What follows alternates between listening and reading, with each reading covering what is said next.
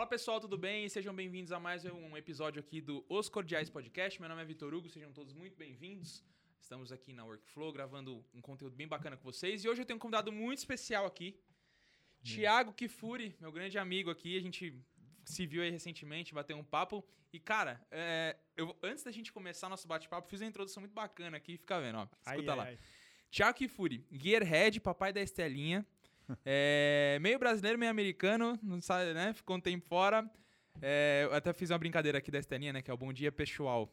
40 anos. 40 ou errei? 39, calma. eu já tô querendo. Os cabelos época, brancos, um é. ano faz muita diferença. Inclusive, meus parabéns novamente aqui. Obrigado. Eu tive lá pessoalmente. Foi agradeço demais o convite, inclusive.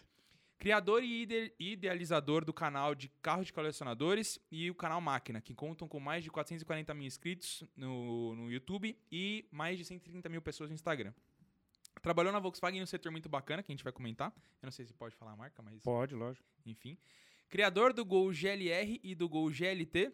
Taurino gosta de comer, tomar cerveja, ver os amigos e dirigir. E dono de 56 carros, dentre eles os, os gols que eu falei. 56, cara. Donos do, dono do Rabbit ou Chiquita, né? É. E você vai contar também pra gente. Eclipse, Camaro, Fusca, RX-7, um monte de coisa. A gente vai bater um papo aqui. Cara, obrigado pela sua Legal. presença aqui, velho. Show de bola, eu que agradeço. Obrigado pelo convite. Um baita prazer estar aqui com você. Um cara que eu admiro, acompanhava desde a época do canal VHD de helicóptero. Oh, já valeu, estava lá velho. ligado nas informações, que eu sou apaixonado por tudo que é tipo de máquina. E obrigado, obviamente, por quem está acompanhando a gente aí. Vamos bater papo e falar daquilo que eu mais gosto. Bacana, velho. Bacana. Pô, agradeço demais. é, eu fico muito feliz disso, inclusive. Inclusive, falando de helicóptero, você já recentemente você voou aqui. A gente vai tocar nesse assunto aqui também, né? O, um amigo nosso, o Luca Ribeiro, levou ele pra.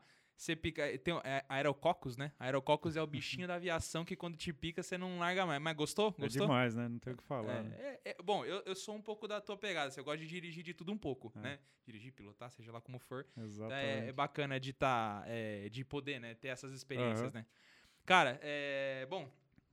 Primeiramente, seja bem-vindo aí. Vamos bater um Obrigado. papo bacana. Espero que seja bem agregador aqui. A galera tá gostando muito. Toda vez que a gente toca em assunto de carro, entra nessa esfera, o pessoal, meu, pô, fica abismado. Cara, legal. me conta aí, como é que você veio, assim, faz um, um resumo geral aí da tua biografia, até das coisas que eu falei aqui, como que você veio parar na internet? Tá, a internet é meio que o, o fim do caminho, que foi o começo de uma nova era, né? Se assim eu posso, posso dizer, mas eu sou daqueles moleques apaixonados por carro desde criança, assim, sempre fui alucinado e é uma paixão natural, isso eu falo. É, eu vejo muitos pais, assim, uma galera que tenta colocar muito isso pro filho e eu vejo que é um tipo de paixão que é natural, Uhum. não adianta. Exato. É, quem, quem gosta, gosta porque é difícil de explicar, mas gosta, e gosta desde moleque. E eu brinco que eu comecei a gostar de carro da janela do carro, né? Quando eu andava no carro vendo os outros carros, eu, desde muito pequeno, eu comecei a entender que o carro não era só um meio de locomoção para mim, Uhum. que tinha algo a mais. Uhum. Então é entender as marcas, as formas, as versões e por aí vai. E aí eu conto, e aí muitas das minhas lembranças são de do que meus parentes contam, as pessoas mais próximas. Minha mãe fala que quando eu tinha seis anos de idade, eu pedi de presente de aniversário uma assinatura da revista Quatro Rodas. Louco. Então, de tanta paixão de consumir conteúdo, para quem é um pouco mais jovem, naquela época tinha um negócio chamado revista, né? Era o YouTube de hoje. que era o nosso YouTube que ele saía uma vez por mês e a gente ficava maluco esperando para ver qual era o carro da capa, quais eram as informações. Eu, e, e é engraçado porque até hoje eu pego as edições da Quatro Rodas, principalmente do começo dos anos 90, e muitas delas eu lembro onde eu estava quando eu vi. E, De é- tão e é malu- que de tão foi, né? marcante que era poder pegar e ler uma revista. E aí, nessa mesma época, eu ia muito para uma cidade do interior do Rio de Janeiro, que é a cidade da minha avó, que chama Duas Barras, uma cidade super pequenininha, na região serrana, perto de Nova Friburgo, que eu adoro, uma região e uma cidade que eu tenho um carinho muito especial, porque lá que eu comecei a frequentar muito o ambiente de oficina. Uhum. Uns parentes nossos têm oficina, e eu chegava na cidade, a primeira coisa, eu colocava o meu macacão e ia para oficina. E lá eu ficava o dia inteiro. É- Então... é- é- isso é engraçado, porque carioca a gente brinca que não gosta de carro, né? Um abraço aí pros cariocas, né? Que a gente fala que os caras não sabem cuidar de carro, mas é só uma brincadeira. Tô brincando. Eu prefiro não entrar nesse, nesse detalhe, até porque lá tô eu ia brincando, para a tô oficina e passava o dia.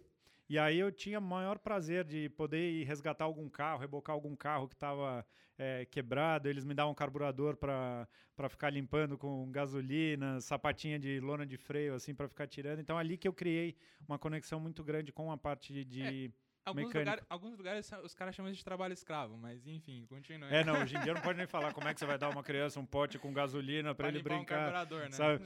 E, e nessa época que eu comecei, e aí eu comecei a desenvolver uma grande paixão, assim, querendo muito trabalhar com carro. E durante toda a minha vida, meu tempo de jovem, assim, eu via meus amigos falando: ah, eu quero ser médico, eu quero ser advogado, eu quero ser bombeiro, eu quero ser. Eu falava: eu quero trabalhar com carro. Não importa né? com que seja. E aí, muito do trabalhar com carro, o que, que vão te recomendar? Ah, vai fazer uma faculdade de engenharia, vai fazer uma faculdade de engenharia tal, Nossa, e isso é clássico, e né, aí, velho? tipo, putz, eu tinha um pouco de pé atrás em relação a isso, se eu ia curtir ou não. Acabei indo fazer faculdade de Direito. Porque era aquela coisa, ah, já que você não sabe muito bem o que você quer, vai fazer Direito ou vai fazer É isso que eu Administração. ia falar, pelo menos não falar pra você E aí eu administração. fiz Direito, descobri que eu estava fazendo completamente errado na escolha que eu fiz, porque foram dois anos que eu pagava uma faculdade que eu odiava, e aí batia muito na minha cabeça aquela coisa, caramba, eu tenho a faculdade de escolha, eu posso escolher aquilo que teoricamente vai determinar a minha carreira, e ali eu estava escolhendo um negócio que eu não curtia. E aí eu É parei, tranquei a faculdade, isso foi até meio traumático, diria, na, na família. Como assim? Você vai parar uma faculdade para fazer o quê tal? E aí eu fui fazer curso técnico em mecânica automobilística no Senai, Sim. que também já era um passo meio estranho, assim, como assim? Você vai sair de um curso superior para ir para um curso Você vai deixar de ser advogado pra ser mecânico? é, e eu cheguei a ouvir isso de uma pessoa muito próxima a mim, foi muito marcante. Uma vez que eu estava mexendo embaixo de um carro e ela falou: "É isso que você quer para tua vida, ficar embaixo de carro?" E aquilo foi Sim. foi super marcante assim. E, enfim, e- e o mundo dá voltas, né, literalmente. Mas aí o que aconteceu? Eu fiz o curso técnico mecânica e no curso técnico eu me realizei. Ali eu tinha um baita prazer, diferente dos meus outros 18 anos de vida que eu ia para a escola e era sempre tudo muito sofrido. Para o curso do Senai, eu ia com um baita de um prazer, sorriso no rosto, assim, porque a minha grade de aulas não era mais filosofia, introdução ao direito civil ou coisa do tipo, e era mecânica diesel, mecânica motores, elétrica, sabe assim? Era Sim. tudo aquilo que a gente gostava. E aí eu nunca fui tão bem na minha vida, eu nunca fui um bom aluno na época de escola. Sempre fui aquele aluno que era meio. Quanto precisa para passar, sabe? E, e lá no Senai, não. Lá no Senai eu era o, o cara que pegava o caderno para copiar a matéria, sabe assim? Caraca. E adorava, tanto que chegou no terceiro semestre, o Senai me contratou para ser instrutor deles. Eu era aluno e era instrutor de treinamento deles de Que animal. elétrica. E aí comecei a estagiar dentro da Volkswagen. E aí a Volkswagen acabou me, me contratando. Eu fiquei na Volkswagen durante ah, cinco, seis anos Caraca, bastante dentro da tempo. área de treinamento, área de vendas e marketing. E depois eu fui para Jaguar Land Rover, onde eu trabalhei por mais quase quatro anos. No último ano meu, antes de mudar para os Estados Unidos, fiquei um ano na Subaru. E aí surgiu, quando eu, eu cheguei na Subaru, assim, que eu estava teoricamente no auge da minha carreira, era gerente de marketing da marca, uma marca super envolvente, encantadora, com clientes super apaixonados. Eh, eu descobri que eu estava me distanciando daquilo que eu mais gostava, que era estar em contato com os carros. Eu estava me tornando um executivo, É.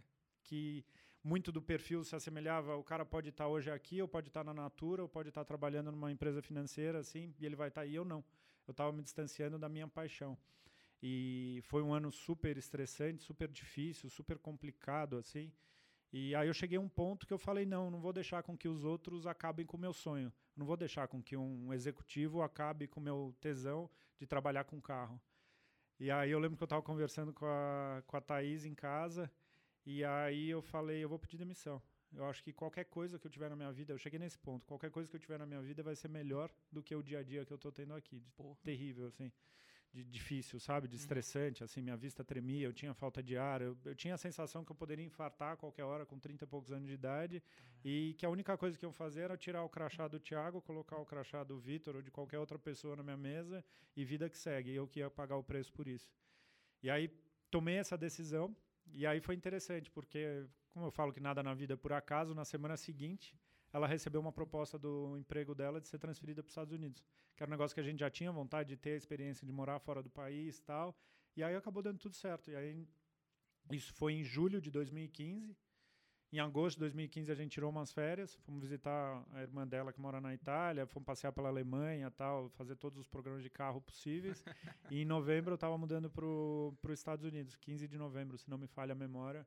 Eu chegava nos Estados Unidos durante, onde a gente ficou durante cinco anos e lá que eu resolvi transformar um negócio que começou em 2003, há 19 anos atrás, nas mãos do Danielzinho, de um amigo meu, que era o site Carros de Colecionadores, que era uma época que não tinha, em 2003, até para contextualizar, não tinha rede social, não tinha YouTube, celular com tinha. câmera, não tinha YouTube, não tinha nada. A única coisa que tinha na época era câmera digital, Cybershot Mavica Isso. da Sony, né? Disquetão lá para gravar cinco fotos, né, na, na câmera, só que VGA. Exatamente.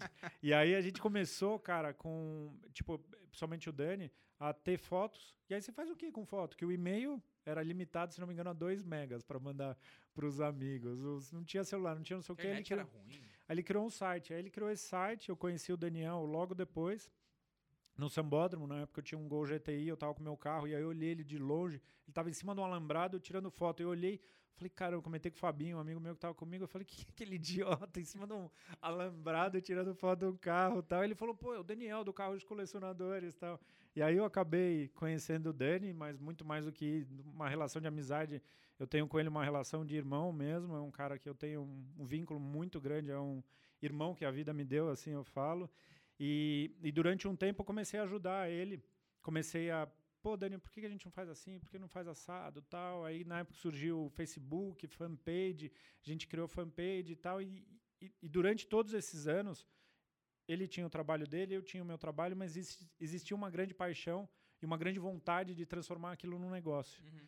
E aí eu fui fazer realmente isso quando eu mudei para os Estados Unidos. Inicialmente a ideia era criar um portal, é, portal do entusiasta, desde classificados de carro, informações, tal como era um pouco o site carros de colecionadores lá atrás.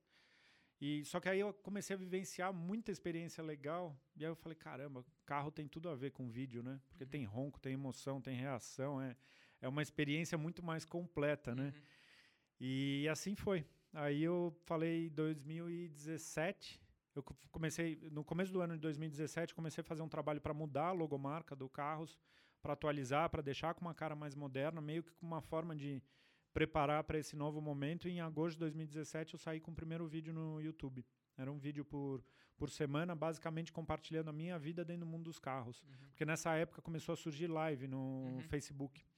E eu cheguei a fazer uma primeira live no encontro de carro que estava tendo lá de casa, meu, bombão assim a live. Deu mais de mil pessoas assistindo. Eu falei, caramba, meu, mais de mil pessoas segurando um celular, ou é, celular, né? Ou no sim, computador sim. assistindo. Aí eu fui num outro evento, aí eu já fui com. Descobri que tinha o DJI Osmo, que ele conseguia linkar ele com o celular e ele fazia live pelo. Putz, então dava uma imagem bonitona, assim. Andava no evento, assim, estabilizadinha, bonitinha, assim. Aí fiz essa live e deu mais de 3 mil pessoas assistindo. Era uma época que o Facebook tava entregando pra caramba. E aí eu pá, falei, vou começar a fazer vídeo. E aí comecei meio despretensioso, tanto que era uma vez por semana. Hobby, né? Só que na minha cabeça era tipo, putz, preciso criar uma história legal, assim, o que, que eu posso de criar? Eu sempre fui um cara, desde o carro de colecionadores lá atrás, que eu acreditei muito em trazer uma verdade, em trazer um conteúdo que de fato retrate aquilo que eu sou, aquilo que de fato eu estou fazendo. Eu falava, é muito fácil a gente publicar uma foto no Facebook que eu peguei no Google. Sim. Ah, eu quero tal carro. Não, eu quero o carro que eu vi, eu quero contar o texto com o meu olhar. Né? E assim foi. Eu acho que por isso que a gente conseguiu, desde lá atrás, formar uma base tão engajada e tão fiel, porque eles viam muita verdade. Uhum. E quando eu fui para o YouTube, eu pensei justamente nisso. Eu preciso trazer a verdade. O que, que é a verdade? A minha vida dentro do mundo dos carros. Como é que eu me relaciono?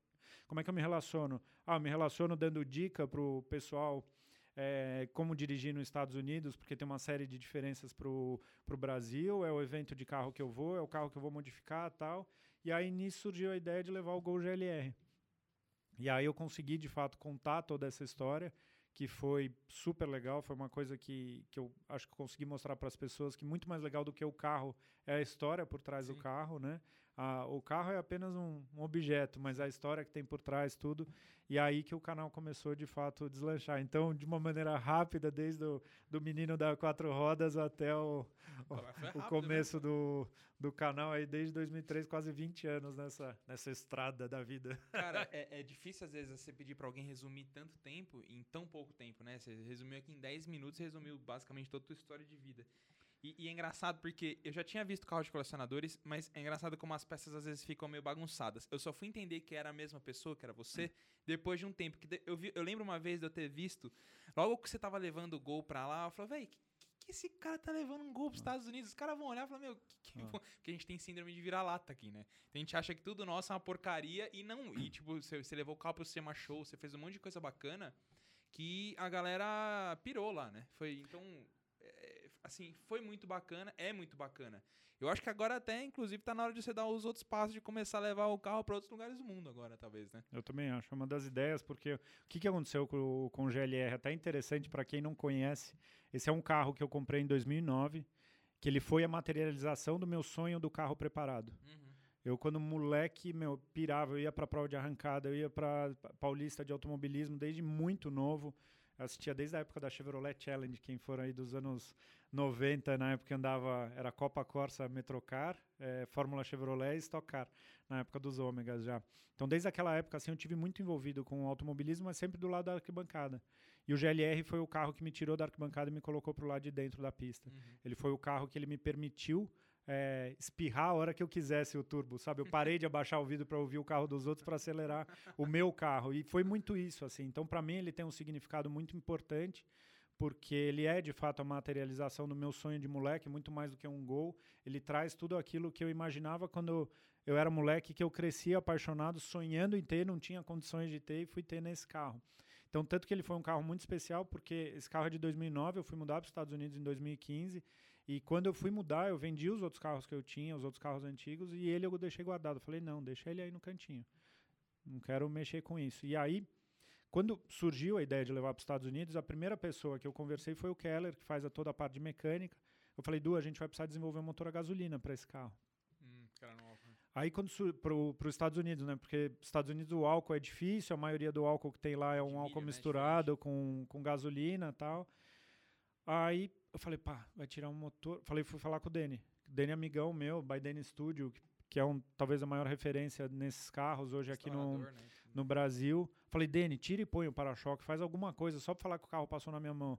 E aí o Dani falou, não, Tiagão, vamos fazer o carro inteiro. Vamos fazer ele, vamos fazer ele. Eu falei, não, o carro tá bom, não quero mexer com isso, já estou morando fora do país, porque era 2017 isso. Minto, é, eu falei 2015, 2015 eu mudei, mas isso já era 2017. E aí, não, vamos fazer o carro inteiro tal. Aí, quando ele falou, vamos fazer o carro inteiro, eu falei, cara, é uma baita oportunidade de eu mostrar nos Estados Unidos a quantidade de pessoas capacitadas que tem aqui no Brasil, que lidam com uma série de limitações, uma série de dificuldades de equipamentos, de espaço, disso e aquilo, e que eles conseguem fazer um negócio muito foda, né? Então, quando a gente. É, eu sou muito fã, assim, tem muito cara muito talentoso. A gente sabe que tem muita coisa ruim por aí, mas a gente sabe também que tem muita coisa uhum. boa. E eu faço questão de valorizar esses bons profissionais que eu tenho o privilégio de ter por perto. E aí comecei a falar, não, então peraí, você vai fazer o carro inteiro, então o Dani vai fazer, a Bravo Tapeçaria vai fazer o interior, aí fui falar com o Teco Calhendo, que é até aqui pertinho, falei, Teco, tem uma série de coisas que ele é meio maluco com essas coisas assim de, ele entende os meus os pedidos assim dos clientes de fazer as coisas sob medida, como ele fala. E eu falei: "Não, eu quero um porta-copos no carro porque eu levo meu copo de café todo dia, eu quero a tomadinha USB porque hoje em dia para carregar celular, eu fiz várias coisas para deixar o, o, carro melhor possível para mim". E aí, cara, resumindo, é, o carro acabou tomando uma proporção gigante, a websérie do carro também. É, eu falo que hoje no Brasil eu não conheço outro carro que tenha tanta visualização no YouTube. São mais de 15 milhões de views que o Nossa. GLR tem. Tipo, é um absurdo assim o que tem de view, o quão popular ele é. E aí eu levei para os Estados Unidos. E nos Estados Unidos foi muito legal, porque eu fiz umas plaquetas em inglês no, no motor do carro para as pessoas lerem, entenderem de onde o carro vinha, de onde o carro era. As pessoas que viam um carro diferente do Brasil, que as pessoas querem saber o quanto eu gastei, e isso eu não entro no detalhe porque eu não quero que ela valorize o meu carro pelo quanto ele custa, uhum. e sim pelo que ele é, uhum. né?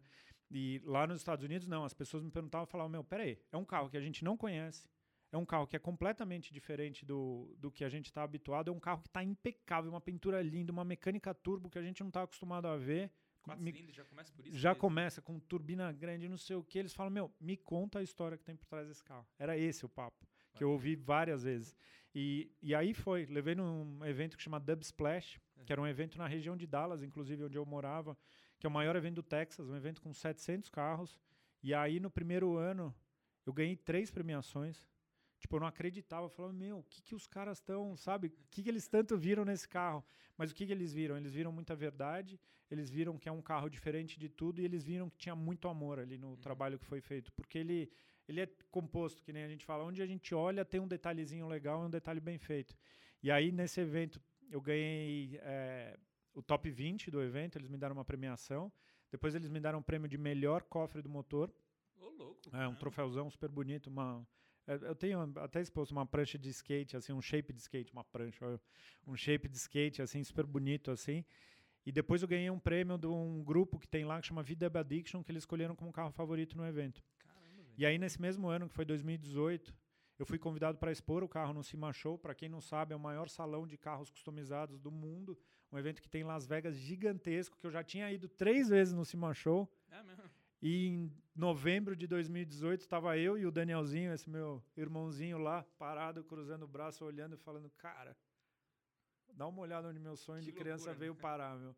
Tipo, um negócio absurdo que eu lembro até hoje, eu fico arrepiado, emocionado, assim, porque é aquelas coisas que você fala, meu, olha a proporção que pode tomar, olha onde um sonho pode chegar. Até onde Na chega, né? verdade, ele chegou num lugar que eu nunca sonhei, porque eu ia para cima e eu jamais imaginaria que um dia eu poderia ver meu golzinho Animal. exposto lá. E uma das coisas mais legais que aconteceu no Cima foi que eu vi muitas pessoas, e principalmente youtubers que eu conhecia, mecânicos de oficinas dessas que a gente vê no Discovery Channel e tal, os caras olhando para o carro e realmente curtindo o carro. Uhum. Eles falaram, Thiago, fazer o projeto que a gente faz com milhões de dólares é fácil, porque a gente pega os, os, os equipamentos mais sofisticados, os componentes mais sofisticados e põe lá. Uhum.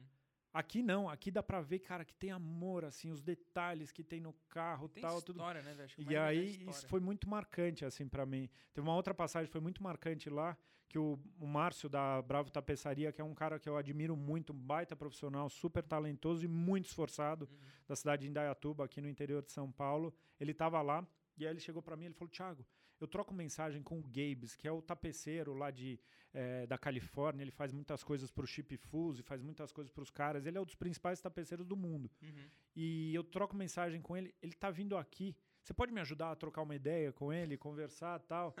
Eu falei, Marcinho, mas como é que você fala com ele? Falou, não, cara, eu ponho no Google, a gente vai se falando, a gente se entende, e aí você vê o esforço, né? da- Sim, sim. E aí o Gabes chegou lá, a gente começou a trocar ideia, e eu lembro de uma cena para mim que foi muito marcante, que ele estava abaixado na lateral de porta do carro, que a gente fez todo um retrabalho com Alcântara, um negócio super bonito, e o Gabes, que é um dos principais tapeceiros do mundo, perguntando pro Márcio da Bravo Tapeçaria de Indaiatuba, cara, mas aqui como é que você fez? Não, mas que técnica você usou aqui para fazer tal? Perguntando, curioso para saber como o Marcinho tinha feito Loucura, o né? trabalho. Então, é, eu tive um baita prazer, muito mais do que falar que é o meu carro, isso ou aquilo. Eu tive o prazer de compartilhar com eles tudo que a gente tem capacidade de fazer com as pessoas com quem eu tive contato. E tive a oportunidade também, para o pessoal que acompanhou, principalmente os brasileiros, de contar uma história legal e ver onde é que as coisas podem chegar. E aí, só para te contar que no ano seguinte, eu levei o carro de novo para o Dub Splash em 2019, esse evento lá do Texas. E aí, cara, chegou na hora da premiação, eu falei, ah, vou lá acompanhar. Aí eles chegaram para premiar o top 20 e eu não recebi prêmio. Aí na hora eu falei, faz sentido, lógico. Eles já me premiaram ano passado, eles não Uhum. vão premiar esse ano, né? Não, não tem porquê, né? Tal. Tava eu, a Thaís e a Estela. Estela pequenininha lá, com menos de um ano. E aí, chegou na premiação, melhor interior, de interior do carro. Uhum. ganhei o prêmio. Ô, louco. Aí na hora eu já lembrei, falei, caramba, o Teco, o, o, o Márcio, a turma, o Dene que pintou, não sei o quê, que animal, um troféuzão bonito e tal. E aí, cara, chegou na hora de premiar o Best of Show, o melhor carro do evento. Go GLR from Brazil, Thiago, não louco, sei velho. o quê. Cara, eu gritava igual ao gol na final da Copa do Mundo, assim. Não acreditava, num misto de choro, de emoção, falando, cara, que Que animal. né, animal. E naquele ano, o meu carro era para ter ido pro Vorteci na Áustria. Sim. E na época eu tentei patrocínio com a Volkswagen, apresentei um projeto que era um negócio ridículo para a Volkswagen Barato, e assim. gigante para o meu bolso, assim, mas eu queria produzir uma websérie do carro na Europa. A gente ia levar o carro junto com o Jamie Orr, um americano que tem apoio da Volkswagen dos Estados Unidos para a Europa, Eu pra, sei quem é o ele. sabe? E aí eu tinha conversado com o Jamie, meu carro ia no navio que transporta os carros da, da Volks, a gente ia mandar, pra, ia para a fábrica na Alemanha, em Wolfsburg, ia andar em Nürburgring, ia para a Áustria. Imagina a história que eu ia Não, contar. animal. E aí, infelizmente, a Volks não achou interessante apoiar um tipo de projeto É. desse e não rolou. E aí meu carro acabou não ficando nos Estados Unidos e aí eu ganhei o Best of Show e aí eu fiquei feliz pra caramba. E, Caramba, velho. né? Não, Então- Mas assim, eu acho, que não rolou ainda. Não rolou porque ainda. vai rolar uma hora, algum momento, seja pela Volkswagen, seja por qualquer outra marca, porque Ah. é, é o que você falou, assim, o tanto de gente que você traz junto com você pra fazer um negócio desse, e outra, não é uma coisa comum de ser feita, né? É, então acho que já começa por aí. Pô, animal, velho. É. É, Você vê. É, é, é difícil, né, cara? Eu, eu, vejo que a gente tem essa dificuldade aqui no Brasil, às vezes, de, de conseguir colocar, eh, fazer com que as marcas e as pessoas que trabalham dentro dela tenham a mesma visão Não. que a gente está tendo de um negócio que tem um potencial absurdo, né? Eu vejo muito que acontece assim. É, eu vejo que as marcas no Brasil elas são muito voltadas para o varejo, elas são muito voltadas para a venda, para o ranking de venda, para o emplacamento, para o faturamento, para o concessionário. E uma parte do trabalho da marca que eu acho que seria muito simples, talvez o mais simples é olhar pelo que a matriz faz. O que, uhum. que a tua uhum. matriz faz? Tua matriz conta a história dela, tua matriz preserva a história dela, uhum. tua matriz compartilha com os outros a história dela. Então você pega o caso da Volks, você tem a Altstad, que é a cidade do carro lá em Wolfsburg, que é animal. Eu tive né? ano passado lá, animal. E que, e que lá dentro da Altstad, que fica junto da fábrica lá de Wolfsburg, tem outros carros de outras marcas, porque ali é a história do carro. Né? Exatamente. Né? E tem o museu da Volkswagen, que fica num anexo, assim, que você tem acesso a ver diversos carros históricos da marca que estão lá sendo preservados e utilizados para contar a história. E aqui, infelizmente, isso não acontece. As marcas, quando pensam em qualquer coisa relacionada a carro antigo, e eu já tive várias experiências de dentro e de fora da montadora, elas não querem apoiar coisa antiga, coisa velha, coisa que mostra o passado, elas querem falar de futuro. E hoje eles vendem carro em cima de conectividade, eles vendem o carro, eu comentei isso recentemente, em cima do que o carro tem, não do que o carro é. Então é muito o que eles querem valorizar no carro é o que ele tem. Só que o que ele tem é só bom no momento. Uhum. Amanhã ou depois a outra tá marca lança uma outra tecnologia que é mais legal, ele lança uma chave que brilha, a chave que brilha vai ser mais legal do que a chave de presença ou do é. isso e daquilo.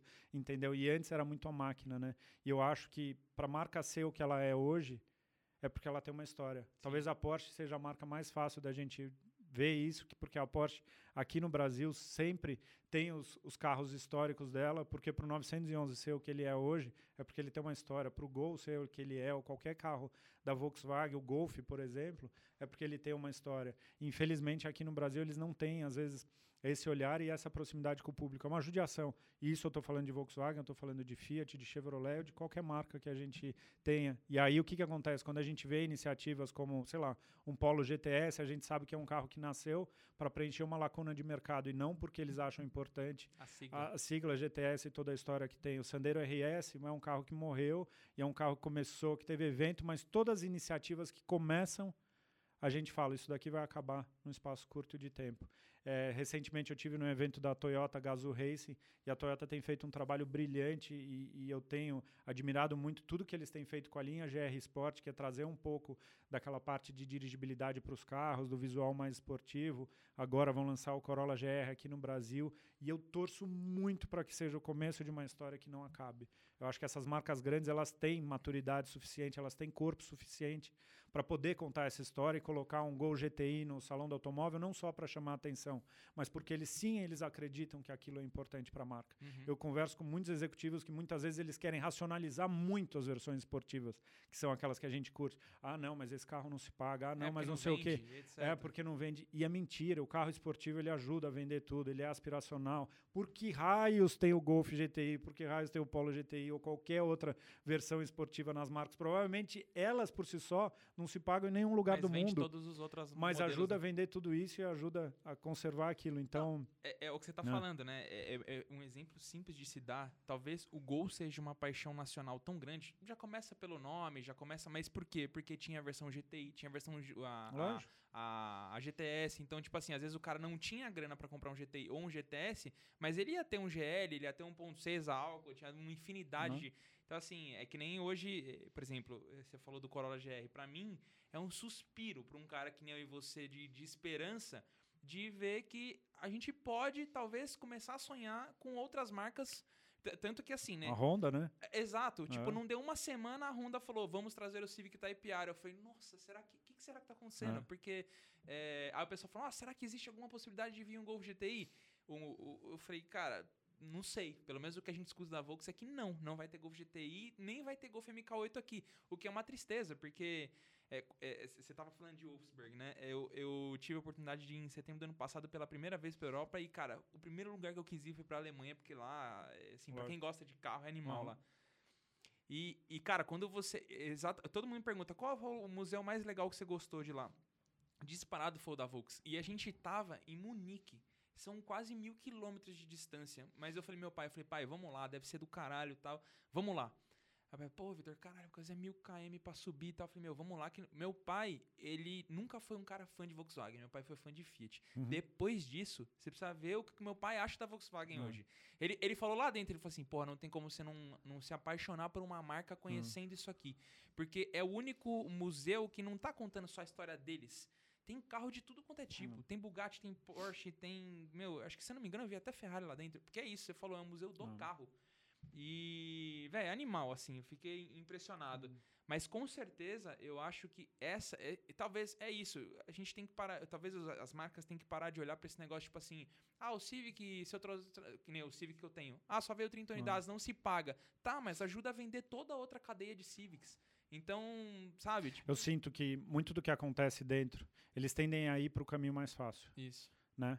Então eles vão conversar com o concessionário. Que concessionário quer vender? Quer vender o carro branco, preto ou prata? Ele quer vender as versõezinhas lá. Ele não Fatura é quer. bater meta. Ele não quer aquele esforço. Por quê? Porque o concessionário ele está pensando o quê? No mês, Uhum. né? No volume do mês, do objetivo que ele tem que cumprir para receber as, as, as margens variáveis dele, no objetivo do ano que ele tem que cumprir. O executivo que está na montadora, e falando de uma maneira geral, o que, que ele quer cumprir? A meta dele do mês, a meta dele do ano, os objetivos lá, os cinco objetivos anuais para ele receber 100% do bônus. Uhum. Entendeu? Então é um pouco essa linha que acontece. Você pega o caso da GR, por que, que a GR é o que é hoje?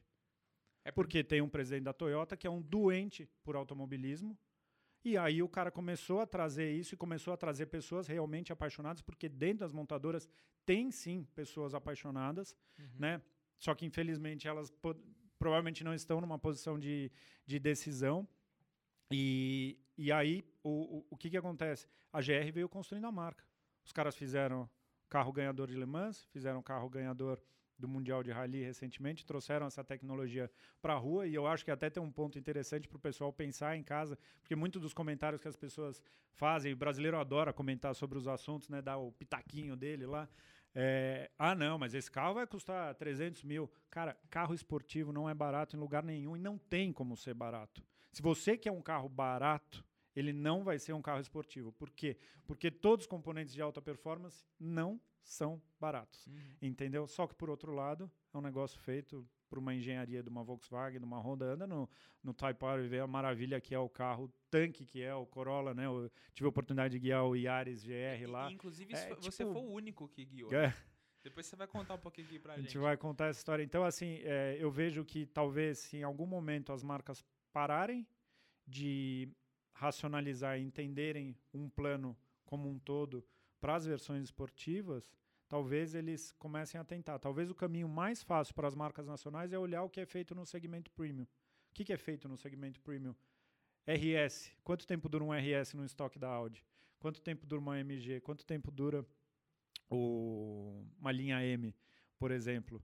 Aí as marcas alemãs criaram as versões AMG Line, M Sport, S Line, porque são aquelas versões que carregam toda aquela identidade visual para os carros teoricamente mais simples. Então criaram aquele degrau. Pô, você não pode ter uma AMG, uma 63, uma C63, você vai ter aqui uma C43, você vai ter o carro de entrada com um visual mais esportivo. As pessoas adoram. É o temperinho, né? É o Entendeu? temperinho. Então, é, eu vejo que hoje o mercado ele vai para essa linha, que os carros são muito parecidos, que os carros são PMG e GG e tem pouca personalidade, né? Infelizmente a gente está caminhando para isso. Isso de fato me preocupa, né? Porque hoje a fidelidade à marca eu vejo, eu tenho a sensação que ela é muito menor, Uhum. né? De você achar aquele cliente que nem teu pai. Meu pai é fanático por Fiat, assim como tem muita gente. Meu pai é fanático por Volkswagen. Meu, meu só tinha Ford. O meu... Hoje em dia a gente não vê muito isso. É. Hoje o cara compra um Jeep porque saiu o Compass novo, aí ele compra outra marca porque saiu. A né? não ser que ele compre, sei lá, em algum momento ele compre uma Porsche. Aí ele vira puta fã da marca, porque ainda carrega esse DNA, que é, o que É. você tá falando. Tipo, o cara não quer sair mais. Além, obviamente, de ser um produto excepcional, mas o cara. Você vê, meu pai tá tendo a primeira oportunidade agora ele de comprar uma Macan. Meu pai nunca teve acesso. Agora ele tá. Ele quer ir nos passeios, ele quer fazer as coisas. Perfeito. Então, é, é- é isso, a marca te É. traz e te. Aí eu falei, meu pai, você tem um problema sério agora, porque agora você não vai se contentar com nada É. mais do que isso. E, e é uma pura verdade. Então acho que talvez é, realmente falte isso mesmo. E você conversa com quem gosta de carro, né? Porque quem gosta de carro e é a maioria do público que me acompanha, por exemplo, ele é multiplicador. Uhum. Ele é o, o micro-influenciador. Ele é o cara na mesa do, do almoço da família no domingo que o assunto carro é para ele. Uhum. Pô, Vitor, o que, que você achou desse carro novo que lançou? Cara, põe gasolina aditivada ou comum? E esse pneu novo, vale a pena? Pneu Ramflat é bom? Não sei o quê. Você é um micro influenciador. Então, todas as pessoas que tratam um carro não só como um meio de locomoção, né? Não só quando você compra, quando você vende, que você se relaciona com o assunto carro. Não, quando você lida com o carro, esses caras são multiplicadores. Sim. E tá próximo desse público, com certeza você ajudar a formar essa base. Cada fã da marca é um vendedor que você tem, uma concessionária nova que você abriu que está ali vendendo carro para você, né? Então, eu ainda torço para que, que as marcas comecem a se atentar e comecem a cuidar com carinho disso e com um plano longo, não com um plano de lançar um Sandero RS e o carro morrer poucos anos depois, É, eu entendeu? ta- eu, tava torcendo pra que ele viesse agora com motor 1.3 turbo, mesmo que seja um motor Mercedes, mas pelo jeito não vai vir. né? Então, assim, você pega, tipo, os entusiastas, você conversa, você fala, o que, que você compraria de carro zero hoje? Que carro zero que você compraria se você tivesse dinheiro? Eu ia esperar o Type R ou o- o Corolla GR. Entendeu? Então, é, é muito isso que acontece. Eu converso com meus amigos, falo, carro zero, você tem vontade de ter? Eles falam, nenhum. É. Eu falo, como assim? Eu tenho um amigo que tem um Golf GTI, o Marug, um, um MK7, novinho e tal, ele falou, tô Uhum. sentindo que é esse carro que eu vou ficar pro resto da vida. Que vai ser meu carro de dia a dia. Que eu não vou ter outra coisa legal para ter que vale a pena ter. Ele falou: não vou trocar meu carro por um SUV, eu não vou trocar meu carro por algum carro com motor 3 cilindros turbo, eu não vou. Entendeu? Então. E outra, essa coisa de lançar carro esportivo com, sei lá, câmbio automático. Outra coisa, teto solar. brasileiro ama teto solar em carro. A gente falou isso aqui com o Corny. O Corny Cara, falou, não traga um carro se sim. não tiver teto solar. Lógico, vira Porque- um mico depois. Exato. Cara, imagina se tivesse um Nivus com teto. Ah, Ia vender muito mais. Não é? Por quê? Porque é o estilo, é aquela coisa bonita. Um Polo GTS. Polo GTS, se tivesse teto ia ficar O maravilhoso. Polo GTS, se tivesse transmissão manual e tetinho, Não, e lá fora tem. Lá Entendeu? fora tem. Lógico que tinha tem. dentro da Outstage tinha lá, tinha lá um, um- o, o GT, o Polo GTI deles já começa com um 2.0 Gen 3 igual ao do Golf GTI e câmbio manual de seis marchas e teto solar. É isso. Entendeu? E dizer que, ai, porque brasileiro não compra mais carro manual. Mentira. Para com isso. Quem gosta de carro, é só ver o que acontece com Porsche. Pega o mercado de Porsche quando tem lá os. Ó, vem cinco carros manuais pro Brasil. Aquilo vira. Ah, os M- BMW, M2, M2 é. deu tudo. Entendeu? Então essa coisa, gosta, compra. Eu tive um Subaru WRX na época que eu trabalhava pela Subaru, era o meu carro de frota.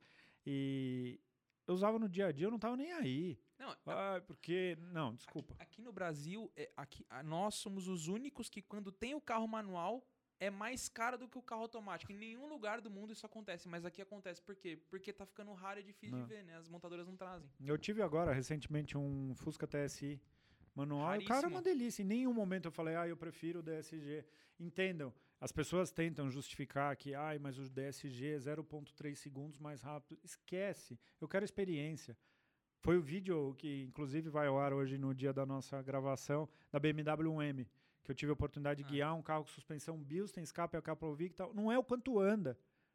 Mas a memória que aquele carro me deixou é muito maior do que de um carro que tem o dobro de potência, por Não, exemplo. Hoje em dia tem algumas discussões, né? O pessoal fica falando assim: nossa, VHD, você teve filho, você casou, você morreu, porque você agora você anda com um Civic Manco 1.5. Eu falo, cara, mas nem tudo é potência, nem quanto é tudo faz no 100 a 200. É- é- existe a tocada ali, existe a parada. Eu falei assim: pega um carro desse, vai andar em Interlagos. Você vai se apaixonar pelo carro, o quanto o carro contorna, o quanto o carro aponta. E assim, é muito engraçado isso, porque desde. O meu, meu primeiro carro foi um Palio 1.4 Fire, era um LX o meu. Uhum. Só que não tinha até. Foi lá que eu conheci, que eu entrei no clube do Palio, foi lá que eu conheci o Lip, foi lá que eu Hum. conheci o Zoom, foi lá que eu conheci todo mundo. CPT. CPT. Cheguei o a frequentar CPT. os encontros Exatamente. com o Lip. Com o Lip, Aham. então. Aí, assim, é, a minha introdução foi lá. E, cara, me incomodava várias coisas no carro. Tipo, o carro tinha as barras de torção muito moles, então o carro rolava muito. Então eu falava assim. ah, e- só que até então eu não tinha, talvez, essa. A, a maturidade que eu tenho hoje pra entender de um carro, pra saber o que, que faltava diretamente. Então, por exemplo, eu achava talvez a direção um pouco. é, é, não era tão direta, o banco não apoiava tanto. Então, desde aquela época, sem saber o que, que eu queria, um carro esportivo. Eu queria um carro com um banco bacana, com uma direção direta, com uma suspensão mais durinha, tanto que a gente vai fazendo, né? Você falou assim, é, do- da galera que compra os carros. O que, que o cara que compra uma 320 faz? O cara que gosta um pouquinho, o que, que ele quer fazer? Colocar a roda da M3, colocar os para-choques da M3. A gente vê um monte de 320 que o cara vai comprar todo o kit de para-choque Uhum. e aí vai dizer que, que a- a- o, o modelo mais alto não vai influenciar o cara. É óbvio, Lógico. vai vender muita 320 que o cara. E hoje em dia a gente tem a facilidade de ter milhares de peças, sejam nacionais ou sejam é, gringas, para você trazer e fazer o que você quiser com o seu carro. É isso. Então, assim, desde o começo, antes de eu entender o que, que era um carro esportivo, porque eu nunca tinha, tive a oportunidade de ter, eu dirigi um, porque eu tinha 18 anos e, enfim, eu já queria esse tipo de tocada. Então, hoje eu me realizo tendo um Civic 1.5 com 200 e poucos cavalos, porque o carro, a tocada é maravilhosa. Hum. E eu tô muito nessa linha hoje. E, e você começa a entender, você pega o próprio Leone. O Leone, ele toca pra caramba, tal. Ele, ele, ele não liga se o carro tem 400 cavalos, ele liga pra tocada.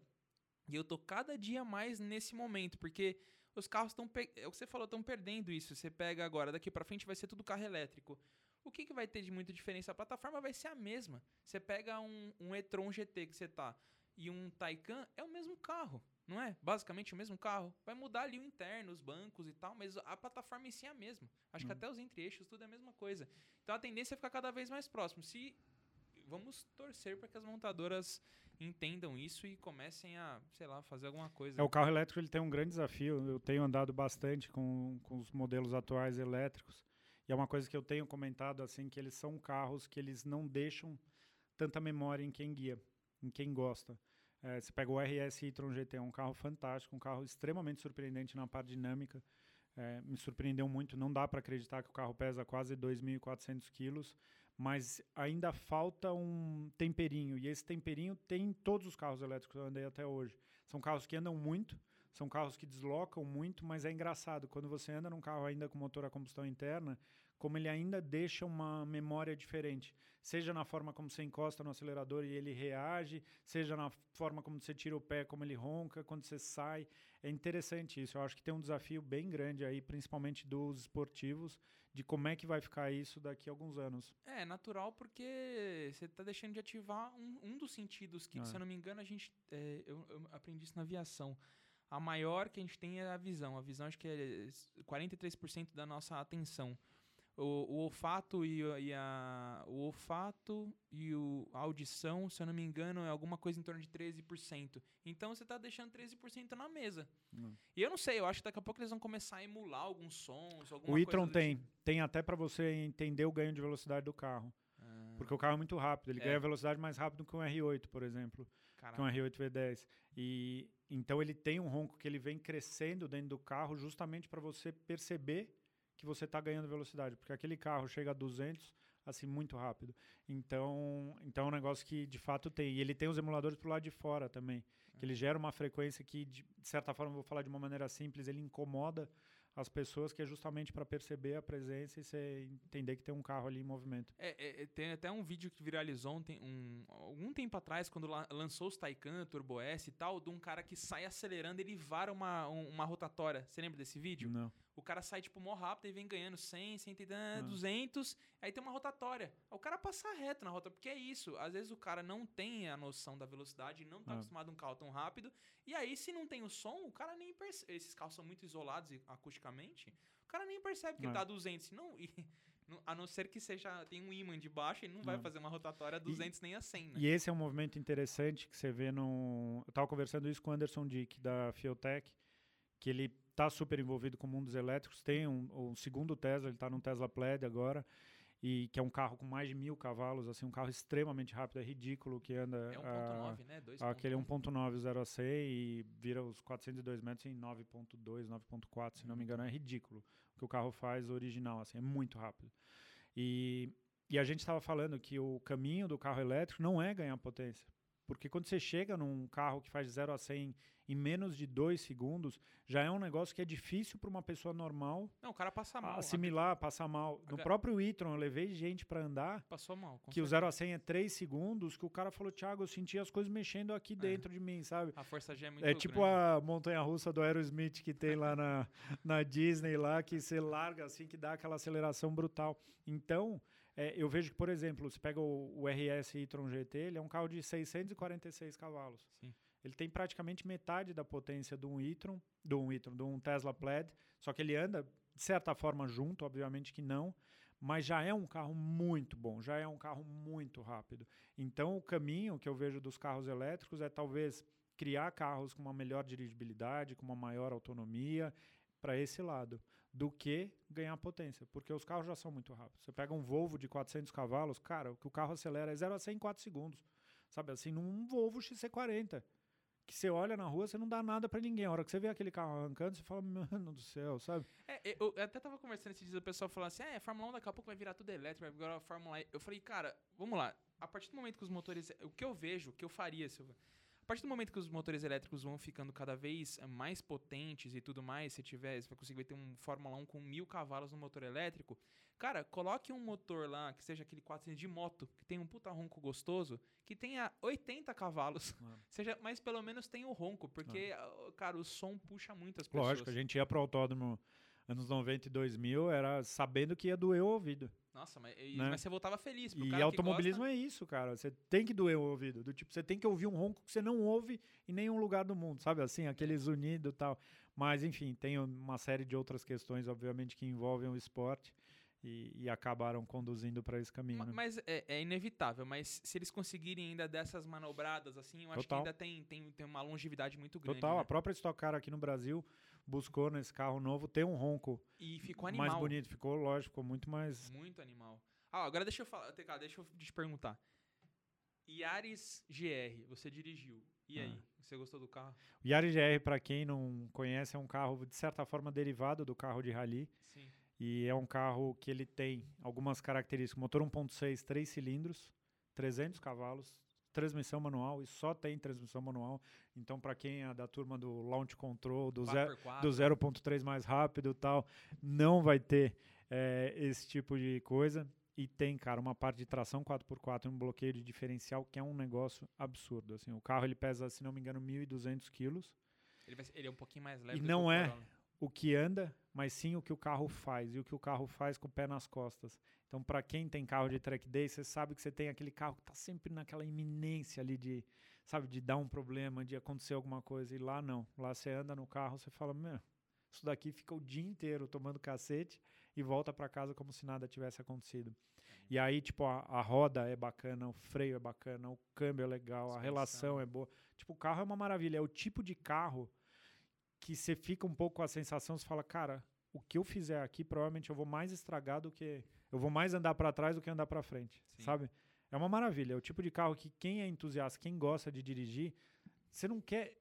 Se perguntar para mim qual é o 0 a 100 do carro, eu não faço ideia. Do 0 a 100 e pouco importa. Qual é a velocidade máxima? mas o que o carro é bom de guiar, o que e isso porque eu guiei ainda de uma maneira assim sucinta. Preciso devolver o carro, não posso brincar do tipo assim, sabe? É, eu guio com um carro não, que não é meu, guio 70%, sabe? Não, eu, é, exato, e, você não pode fazer do jeito que você é, gostaria de fazer. Mas a gente vê pelos vídeos lá fora, assim, você consegue colocar 70% de tração no eixo traseiro num carro hatchback, né?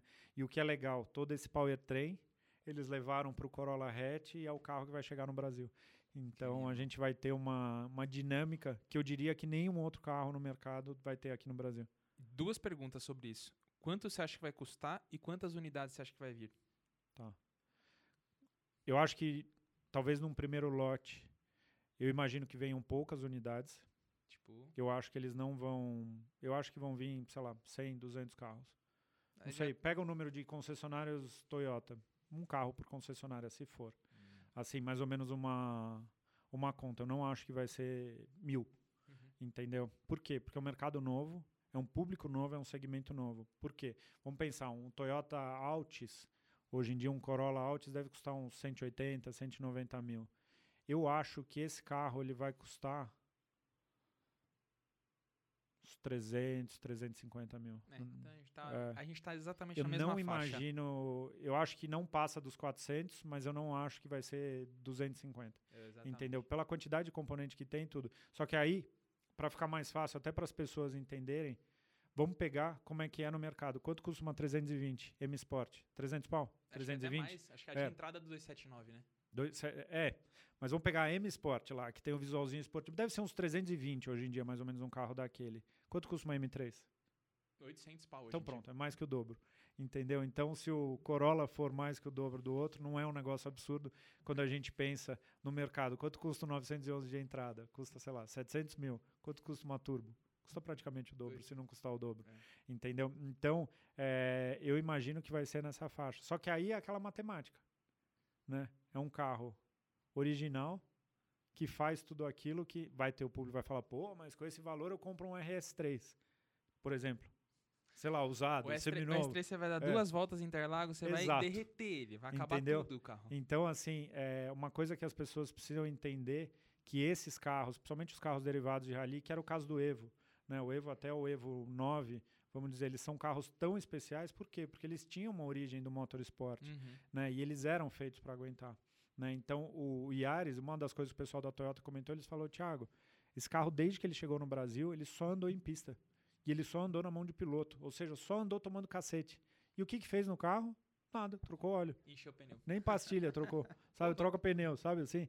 Então, cara, é, é um nível de durabilidade, de ma- maturidade, assim, de robustez e de comportamento que eu falo, nenhum outro carro vai entregar. Eu acho que vai ser o Civic e eles vão ser dois carros extremamente especiais e que não dá para você comparar com nenhum outro carro alemão em termos de entrega. de- É, eu tava até conversando, muitas vezes as pessoas não sabem disso, mas, por exemplo, você vai conversar com o pessoal lá do Manzini, lá, a gente até teve a oportunidade de conversar com o Alan lá, e ele tava falando, ele falou, cara, você põe uma, uma Lamborghini e uma Huracan performante, você põe Interlagos, você dá duas voltas, acabou tudo, os freios ferveu, é, o rendimento caiu, isso porque a gente tá falando de carro aspirado. Os RS, o, né, ele fala, RS6, RS3, se você entrar pra moer, acaba freio, o intercooler, temperatura vai lá na tampa, o carro entra em emergência depois. de- tipo, Ele Ah. falou, cara, é normal. Então, assim, pra vocês entenderem o nível de robustez desses carros, por exemplo, o que eu fui pra, eu fui pra Interlagos, o pessoal da Renault cedeu um Sandero RS, eu fiquei uma semana com ele lá de frota. E aí, acho que no dois dias antes, faltando eu devolver o carro, teve um track de Interlagos. Aí eu liguei pra eles e falei, cara, posso andar em Interlagos com ele pra, tipo, usar o carro? Lógico. Cara, eu saí apaixonado pelo É. Sandero RS. Porque eu dava uma volta em cima da outra, o freio nem cheirava. Cara, isso pro cara que gosta de andar em pista, eu acho que é o sonho supremo. É Uhum. você poder dar uma volta em cima da outra, o carro não. Tipo assim, o carro tava, tipo, andando na rua. Ah, Exato. beleza, sabe? Tá num ambiente, tá confortável ali com o Exato. que ele tá, com o que ele tá fazendo. Isso é até uma coisa interessante para as pessoas. Se você for o cara que vai falar, pô, mas o 0 a 100 desse carro não é bom, pô, mas só 300 cavalos por esse preço, você não é o perfil de compra desse Exato. carro. O perfil de compra desse carro é do cara que quer a experiência, não do Uhum. cara que quer ser o mais rápido, né? Então eu acho que vai ser bem esse público e, eu espero ter um na garagem assim como você. Eu quero deixar bem claro aqui, Toyota e Honda, já me deixem na fila do, Ah. do GR, do, do Civic, que eu vou... eu- cara, até lá eu vou trabalhar bastante, eu vou dar um jeito de comprar os dois. Eu quero Cara, ter os dois na garagem. Tive a oportunidade de gravar com um Civic, um Type R nos Estados Unidos, que é de um brasileiro. Era, na, É, na do época do Steven, Steven. E aí o, o Steven, eh, ele tinha esse carro e ele anda sempre em track day e ele veio melhorando esse carro. Cara, eu andei num evento com ele, não dá pra acreditar que que um tração dianteira fazia. O carro dele tinha roda e pneu diferente, tinha par de remap, tinha um monte de coisa Usava diferente. pneu 295 na frente. Na frente, é ridículo assim, o que cabe de roda, desenvolver uma roda para caber e tal. Ele ganhou, se não me engano, o Global Time Attack, que é o principal evento de coisa. Ele ia para os eventos, eu falava, mas e aí? Ele falou, meu, os caras ficam mortos de raiva assim, porque lá é um Civic. Sabe assim, tipo, é, tipo um, um carro carro, e você andar na frente de uns RS da vida, cara, dos GT3 RS da vida, assim, era um negócio que os caras ficavam bem incomodados, Não, mas é um carro impressionante, cara. nem precisa ir muito longe, né? Você pega, tipo, o meu, meu SI aqui, pô, tem é um motor 1.5 que todo mundo criticou muito no começo, o pessoal me zoou, falou que tá, ah, não, agora já era, você morreu, pode enterrar, você comprou um carro 1.5, né?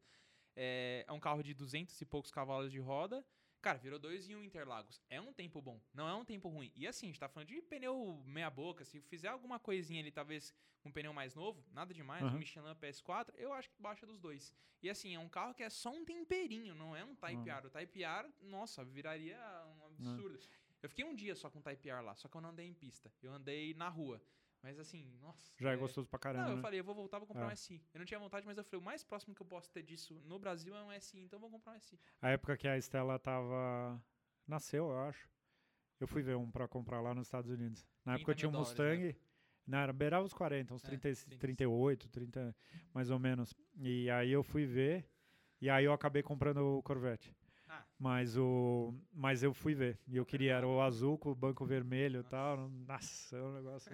mas ficou aquele gostinho também de, de ter esse carro. Vamos ver. Torcer Né, não dar sei, certo. Eu, eu li um negócio que me deixou meio assim, mas eu espero que não. O Type R lá dos, dos Estados Unidos e dos outros lugares é um K20 C1. Eu vi dizendo que eles vão trazer um Type R é, híbrido. Eu espero que não seja a motorização 1.5 com motor híbrido. Não que vai ser ruim, mas eu esperava muito que viesse o K20, né? Vamos, vamos, vamos, vamos esperar para ver o que, que a. Honda vai trazer aqui. Mas, assim, só de saber que vai ter alguma coisa já é maravilhoso. Eu acho Exatamente. que teria que ser um pouco mais. Já que vai trazer o Type R, traga uma coisa mais purista, né? Não. não... É, eu não, sabia que. É, al- algum portal de É. notícias trouxe que vai trazer um Type R híbrido. Eu falei, cara, o Type R não é híbrido, mas. É, o Civic Sedan que vem, eles falaram que vai ser o híbrido. É, então. Mas o Civic normal, que vai ser importado agora. Mas o Type R eu não imaginei que fosse ter mais de um Va- tipo de Vamos motorização. torcer aqui para que for que Veremos. seja hum, É. coisa bagunçada. É, cara, eu anotei alguns pontos aqui pra gente, pra gente comentar aqui. É, Conta sobre seus outros carros aí. A gente, eu vi que você teve vários carros nos Estados Unidos, né? Uhum. Além do, além do Corvette, você teve também o X7, você comprou o Golf, o GTI, o primeira geração, Mark I. É, quando você chegou lá, você se realizou um pouco mais? Porque eu já vi que você comentou uma vez que é, é, pra gente que tá aqui no Brasil parece uma coisa, mas quando você chega lá não é bem assim. Uhum. Conta um pouquinho como É o foi primeiro carro que eu tive lá quando eu mudei. Eu tive meu primeiro carro zero mesmo, meu, né? Porque antes eu só tive carro zero de frota de empresa, ou seja, não é meu. É um É, carro da sim. empresa, é um carro que tá para a posição que eu tinha lá na empresa. E o primeiro carro que eu tive lá foi um Mustang, um Mustang GT 2016. E foi legal porque eu- foi um carro que eu consegui encomendar. Então eu pedi o carro exatamente como eu queria. Era na cor o Deep Impact Blue, que era um azul eh, marinho. E aí pedi com performance package que vinha com roda diferente, com freio diferente, banco recaro. O carro tinha todos os Quanto equipamentos. custou a mais isso lá na época? Só pra ter Ele uma foi ideia. um carro, ah, não vou lembrar de cabeça, mas era um carro de 38 mil Não, dólares mas por aí. assim, o Performance Package, você tá dizendo. tipo, Era dois mil e poucos Nossa. dólares a mais, se não me engano. É. E sei lá, ridiculamente 10, 10% do carro, do valor do carro, mais ou menos, a mais pelo, pelo pacote. Aí pedi com os bancos, o ACC, tinha umas coisas. Era o carro dos meus sonhos. Esse carro tá lá, tá na mão de um cara que acabou virando um amigo, o Brian. Uhum. É, te- tem até para quem quiser acompanhar o Instagram dele, é Vapor, Vapor 5.0. Para quem quiser Que acompanhar no Insta, é o meu carro, que eu tive a oportunidade de ajudá-lo depois. E aí eu fiquei. Quanto tempo eu fiquei com ele? Fiquei uns três anos com ele. E aí meio que surgiu aquela coisa, aquela ideia de, de ter outro carro, sabe? Putz, já vivi a experiência, já gostei. Só que falei, ah, vou viver outra experiência. Você começa a ficar meio com lombriga. Tem aí? Cadê Achou? a câmera aqui, ó? Vou mostrar pra vocês aqui. Brian Tero? É ele Olha mesmo. lá. O azulzinho. Bacana demais. Depois É, vocês sigam Tá aí. Ele deu Lindo uma, carro, hein? Que cor deu uma tunadona no, no carro, mas o carro é bem legal, com transmissão manual, assim, um carro super Manual. bacana. né? Um carro super bacana. E aí eu fiquei com esse carro um tempo, um bom tempo.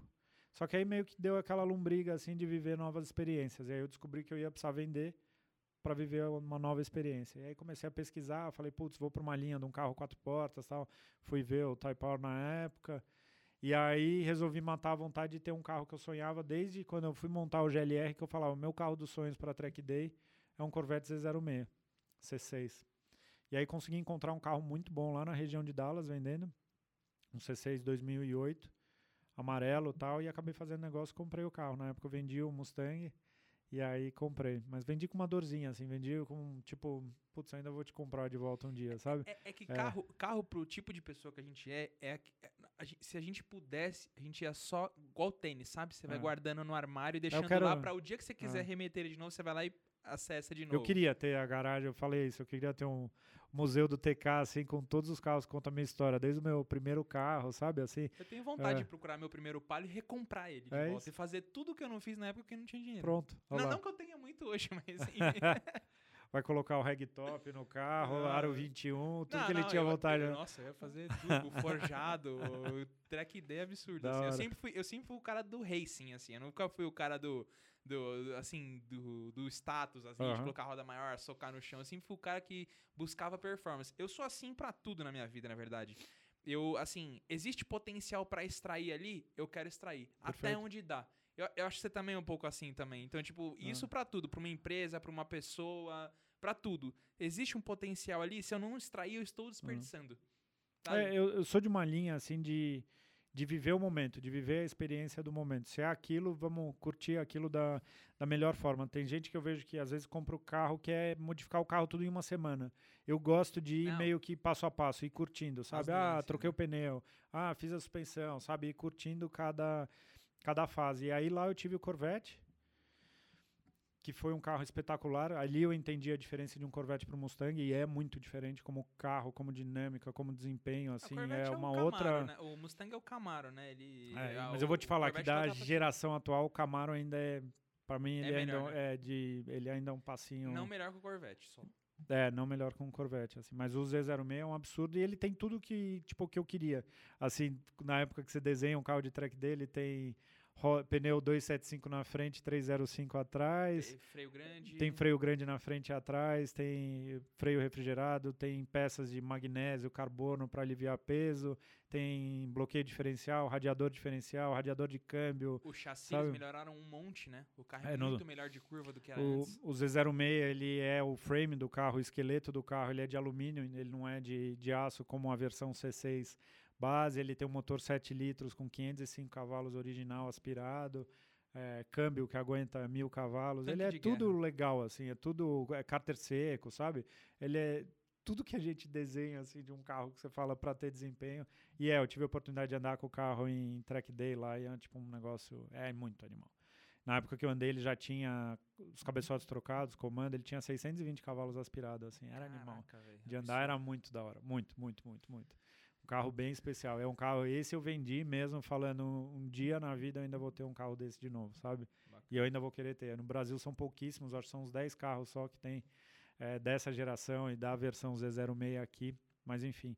E aí nesse meio tempo eu tive Jetta, tive um Jetta 2014, não, 2016, eu tive um Jetta 1.4, zero, era um carro bem simplesinho, um carro que eu usava muito para ir trabalhar. A Thaís nessa época tinha um Edge Sport, que era aquele com V6 biturbo, um carro bem legal até. Não é um carro que eu teria de novo, mas foi um carro bem legal. É, que mais que a gente teve? A F-150. F-150. É, tivemos uma F-150 na época que o GLR chegou, assim, que eu puxava trailer, viajava pra caramba lá. E era uma legal, que Texas, ela... É, Texas. ela era o 3.5 V6, então o mesmo motor da Raptor, só que ela é tipo 600 kg mais leve que uma Raptor. Caramba. Então o 0 a 100 dela era mais rápido que uma Raptor, assim, era um carro bem legal, assim, de, de andar, tanque de combustível grande, era quase 120 litros, então dava para Nossa. viajar Gasolina. bastante. Gasolina, Nossa. gasolina. O americano faz conta, né? Não, O americano não, ele não paga mais por um carro que ele não vai utilizar, sabe? sim. E torque, ele tinha mais torque do que o motor diesel da F-150. É uma, é uma mentalidade, é uma matemática diferente um pouco aqui. O cara fala, ah, você vai para uma caminhonete, tem que ser diesel. Lá não, lá ele faz conta. Ele fala, não vou pagar 10 mil dólares a mais, ele não vou pagar 20, 30% a mais num carro, se aquilo ali não vai justificar no preço na Sim. bomba. Entendeu? No, É que aqui talvez justifique, lá não, né? no, no tempo. É, mas é uma, uma conta que tem que fazer. Fora a questão da experiência. Eu fiquei recentemente com uma Ram 1500 aqui no Brasil, carro maravilhoso. Você anda no carro, você fala, meu, não tem caminhonete aqui no Brasil igual a isso daqui, sabe? E a gasolina. E faz quanto de consumo? Faz 5,5 fez de média. Aí você fala, pô, bebe muito. Ah, é? Não. Para mim é um carro de 2.400 quilos. Que tem tudo aquilo para carregar, tal, com 400 cavalos. Quanto faz uma MG? É, Ela não deve fazer. menos. Entendeu? Então é, é um pouco que as pessoas às vezes esquecem. Assim, mesmo as caminhonetes diesel, se você pegar, eu tava com uma SW4 semana passada, ela faz 7, 8 no diesel. Assim, não é que ela faz 15, Uhum. entendeu? Então não é uma diferença é, tão grande. E aí foi um carro bem legal. Depois eu tive um Jetta MK5 manual. Que Que era um carrinho que eu comprei de 3 mil dólares, assim, que eu comprei para usar no dia a dia. Um carro que eu fiz bonitinho. Coloquei roda, suspensão, coloquei a frente do, do GTI, assim, era um carrinho que ficou bem caprichado. E aí esse carro eu troquei pela S55, a AMG. Nossa, animal, A animal. Mercedona que eu tenho até hoje, que eu não vendi. Que eu fui ver esse carro, esse carro ele tinha, tipo, 380 mil quilômetros rodados. E estava anunciado por 3.800 dólares numa loja que só vende Mercedes. Aí eu falei, ah, eu vou ver esse carro. Na época eu tinha vendido o Jetta, queria outro carro pro dia a dia. Eu falei, deixa eu ir lá ver. Uma 2002. Cara, na hora que eu cheguei na loja, o carro tava parado lá de fora, o vendedor me entregou a chave e falou, vai lá, vê o carro. Eu falei, mas você não precisa acompanhar? Ele falou, não. Eu falei, mas eu queria dar uma volta. Ele falou, pode andar, pega pra andar. Tipo, cara, se for, se voltar, não vai fazer muita falta. Aí eu cheguei, cara, comecei a olhar o carro, falei, meu, Cheio carro de não é ruim. O carro não é ruim. Eu falei, o carro tudo alinhadinho, bonitinho, quatro pneus Michelin, Pilot, Super Sport. Falei, aí peguei o histórico do carro, falei, o último dono ficou 14 anos com o carro. Eu falei, 14 anos depois o cara ainda tá colocando pneu top. no carro, olhei o carro perfeito, assim, de motor, de não sei o que, saí para andar, não acreditei. Eu falei, mano, não acredito que isso daqui tem 380 mil quilômetros. Zero. Aí andei no carro e falei, putz, vai ser o carro. Aí eu lembro que eu cheguei em casa e falei pra Thaís, eu falei, tá, seguinte, você não vai acreditar no carro que eu comprei. Ela falou, sério? Que carro que você comprou? Eu falei, comprei a Mercedes mais top que existe. A mais cara de todas, há 20 anos atrás. E tem quase 400 mil quilômetros rodados. Aí, sempre aí gostava, ela né? deu risada. Só que a gente começou a usar o carro, o carro era tão bom. E na época meio que a gente já estava cuidando um pouco desse processo, pensando em voltar a mudar, que a gente vendeu a F-150, ela ficou usando esse carro como carro de dia a dia. Você vê, é um carro 2002, farol de xenon, eh, os bancos com memória, aquecimento, resfriamento, ar-condicionado dual zone, eh, cortina elétrica traseira, o que mais que tem no carro? Toca-fitas, disqueteira, que tem no... Mas, cara, o carro é perfeito de andar. É, O carro é muito bom. E 0 a 100, acho que é 6 segundos, se não me engano, que faz. bom pra caramba. Num V- V8 aspirado, com 355 cavalos. No melhor lugar do mundo pra se ter um V8, que é no É. Texas, que a gasolina é baratíssima. E aí num carro, cara, que, que é um motor que historicamente é um bulletproof, assim, é um motor super durável, super à prova de... E de fato o carro tá. Tanto que quando eu fui mudar, eu fui ver em loja, tipo Carvana, Carmex, essas lojas que hoje tem aqui no Brasil, sei lá, tipo Cavac, Creditas e tal. Os caras me pagavam 800 mil dólares no carro. Eu falei, ah, não, larga o carro aí. Deixa aí. Aí o carro tá lá na Fiotec, a gente fez uma manutenção um tempo atrás, trocou correia, bomba d'água, umas coisas. E eu quero ir lá para fazer alguma viagem, virar os 400 mil quilômetros com ela, sabe? Con- continuar contando alguma, alguma história. E aí os outros carros eu vendi. O RX-7 eu vendi, que foi um carro que eu tive numa janela curta de tempo. Tive o carro, o carro quebrou o motor. Logo depois, assim que eu peguei, a gente passando o carro no dinamômetro, chegamos a instalar a Fiotec. Era um carro para viver uma nova experiência. Não deu tempo. E aí não deu tempo. Usei o carro uma vez na rua, nem cheguei a andar com a mecânica nova que a gente fez, mas é um carro que eu tive a oportunidade de andar no do Anderson aqui no Brasil. O carro é incrível, assim. O que desloca, o que anda aquele carro e o que o motor Ronco. rotativo é capaz de fazer é um negócio surreal. Mas é um motor super sensível. Poucas Quebra mesmo. mexem. É, lá também poucas pessoas mexem assim de uma maneira geral, mas é um carro super interessante. E Bacana. o GTI, o MK1 que eu tive lá, que eu comprei lá, eu acabei trazendo pro, pro Brasil. Foi possível por causa do ano, né, e tal. É, depois de 30 anos eu falei, putz, eu vou trazer ele porque é uma parte da minha história lá que Sim. agora eu tenho aqui. É um carro que toda vez que eu entrar eu vou lembrar das memórias de lá. E é um carro que não existe no Brasil, assim, então também é uma oportunidade de eu compartilhar com a galera que gosta um GTI MK1 aqui no Brasil, um golfzinho que lá chamava Rabbit, né, na versão americana. E o carro tá aí, vamos fazendo aos A- pouquinhos. Até hoje, alguns GTIs tem, né? O, o coelhinho do Coelhinho. lado, né? É, não nos eu- últimos, mas até acho que o 6 teve, né? porque eles queriam um nome que, que demonstrasse que fosse referência de agilidade, de coisa rápida Compacto e tal. E era, né? E o Golf sempre foi isso. É um carro que pesa 800 quilos, talvez menos até. Que na época tinha acho que 110 cavalos. Assim, era um carro super gostoso. Todo mundo fala desde a época que o GTI sempre foi um carro muito especial. Fica, na, fica a indicação aqui pra vocês, precisa assistirem o, no Danet Media, coloca Danet Media Golf GTI, conta a história inteira do GTI. É Aham. animal o vídeo dos caras. Animal. Inclusive o, o- Ah, esqueci o nome do apresentador, aquele de barba que É faz esses James quadros. Humphrey. É, ele é fanático por Volkswagen. Sim, ele tem um GTI MK3, É. se eu não me engano. Exatamente. E aí, assim, é, conta aqui pra gente, o que que mudou na tua vida que você resolveu sair de lá e voltar pra cá? Porque a, a gente tá aqui no. Brasil, a gente sempre pensa que lá fora é melhor. Só que Aham. a gente sabe que tem vários pontos que, tipo... é, é, existe a fala muito famosa, né? Que o pessoal fala. Fala assim, Brasil é uma bosta, mas é top.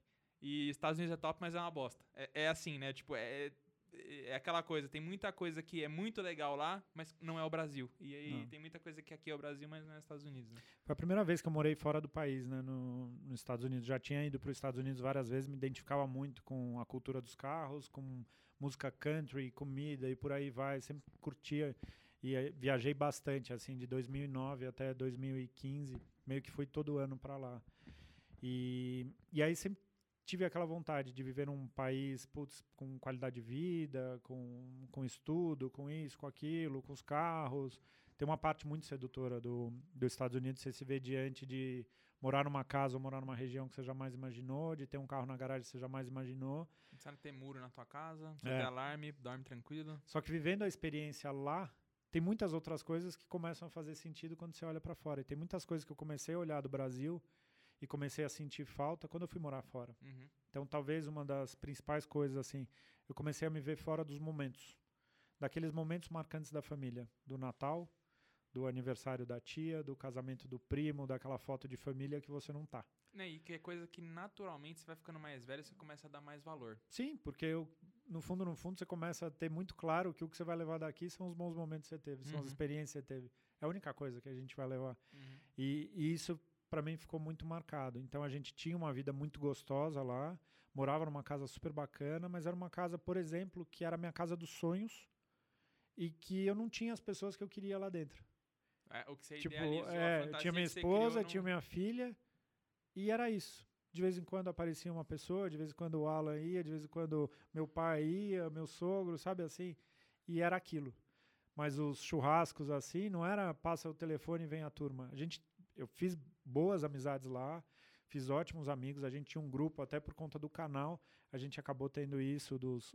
Até hoje existe, os pilotos de Dallas que a gente chamava, que era a turma que gosta de carro. Chegamos a fazer passeio, corrida de kart, encontro, almoço, festa tal. Mas ainda faltavam aqueles meus amigos das antigas para curtir junto comigo, do tipo, caramba, eu tô com um Mustangão na garagem, um Corvetão, tal, vamos sair fazer um rolê. E muitas vezes fazia tudo isso sozinho, né? Então começou a juntar isso. Aí a Estela nasceu em 2018, Nasceu lá. nasceu lá, texana, da cidade de Frisco, frisquense, que nem a gente fala aqui. ela, ela é americana e é, é brasileira.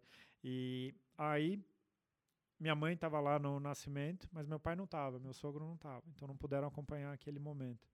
É, depois ela começou a crescer e eu falei, caramba, minha mãe sentindo falta, meus pais, os amigos, sabe?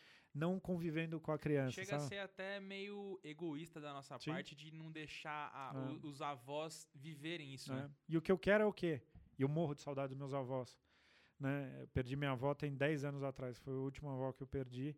E eu sinto muita falta, sinto muitas saudades. Eu quero que a Estela tenha as memórias com os avós e que os avós tenham as, me- Uhum, as memórias, que os primos, que os tios, aquela convivência familiar. uhum. Então, muito isso que a gente veio eh, conversando e trabalhando nesse processo do, do tipo, começando a rever o que, que é qualidade de vida. E hoje, qualidade de vida para mim, e eu falo hoje, porque pode ser que daqui cinco anos, daqui Mude. dez anos, a minha percepção seja diferente. Mas hoje, para mim, o que, que fazia sentido? Eu estar perto das pessoas que eu gosto para viver os momentos que eu quero com a minha filha, enfim, com os meus amigos, com a minha família e com todo mundo. Isso tem sido muito bom. E aí juntou isso com a questão de trabalho, que eu comecei, o canal começou a crescer, o meu trabalho começou a crescer, eu fui ganhando relevância. 2017, 2018, 2019, eu comecei a ver que as marcas querem fazer coisa no Brasil, que elas não querem fazer coisa nos Estados Unidos. Uhum. E aí eu comecei também a perceber que eu meio que tipo tudo que eu fazia nos Estados Unidos eu posso continuar fazendo.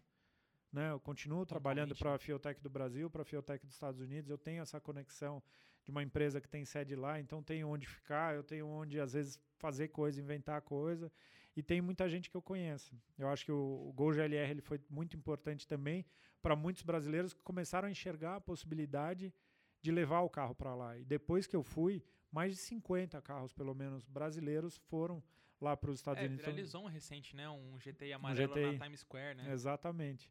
E então assim, é, esse é um dos carros que eu sei que está lá, entendeu? Parece que esse cara mesmo ele tem vários carros, né? Aham. Ele tem, além de GTI, você não ele tem Fiat também, tem alguns carros assim. eu não lembro de cabeça, mas enfim, é, eu sei que tem, tem muitos carros lá. Então é, tem muita coisa que eu consigo continuar fazendo. Então hoje, para o meu momento de vida, faz muito sentido estar aqui. Uhum. Tem as dificuldades? Tem. Estou pensando em comprar carro blindado, que é coisa que nos Estados Unidos, quando eu tentava explicar para um americano o que, que era um carro, um armored, né, que eles, falam, mas peraí, isso é do exército? Isso, você é militar? É, Você ele- é... Eles não conseguem entender Eles não conseguem. assim, né? Falei, então, lá acontece. Sério? Sério. que- é, Então, assim, é diferente, é diferente, mas é a realidade. E aí entra num ponto que a gente fala, ah, no Brasil não tem educação. Mas peraí.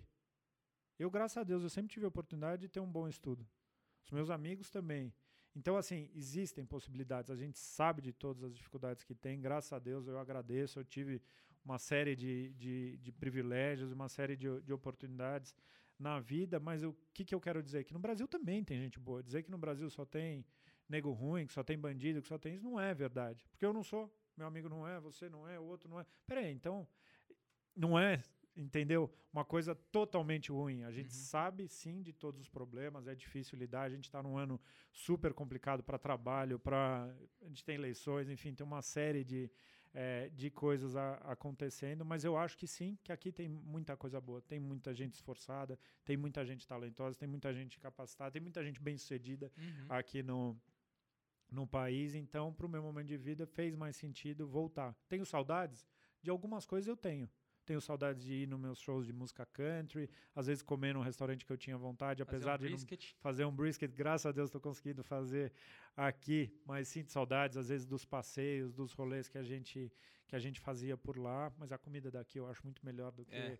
do que a, a de lá, É, dos carros, assim, de ter oportunidade de ter acesso a uns carros, tal, mas uma coisa que é uma característica minha, eu consigo me divertir com o meu Gol da mesma maneira que eu me divertia com o Corvette Uhum. com o Mustang.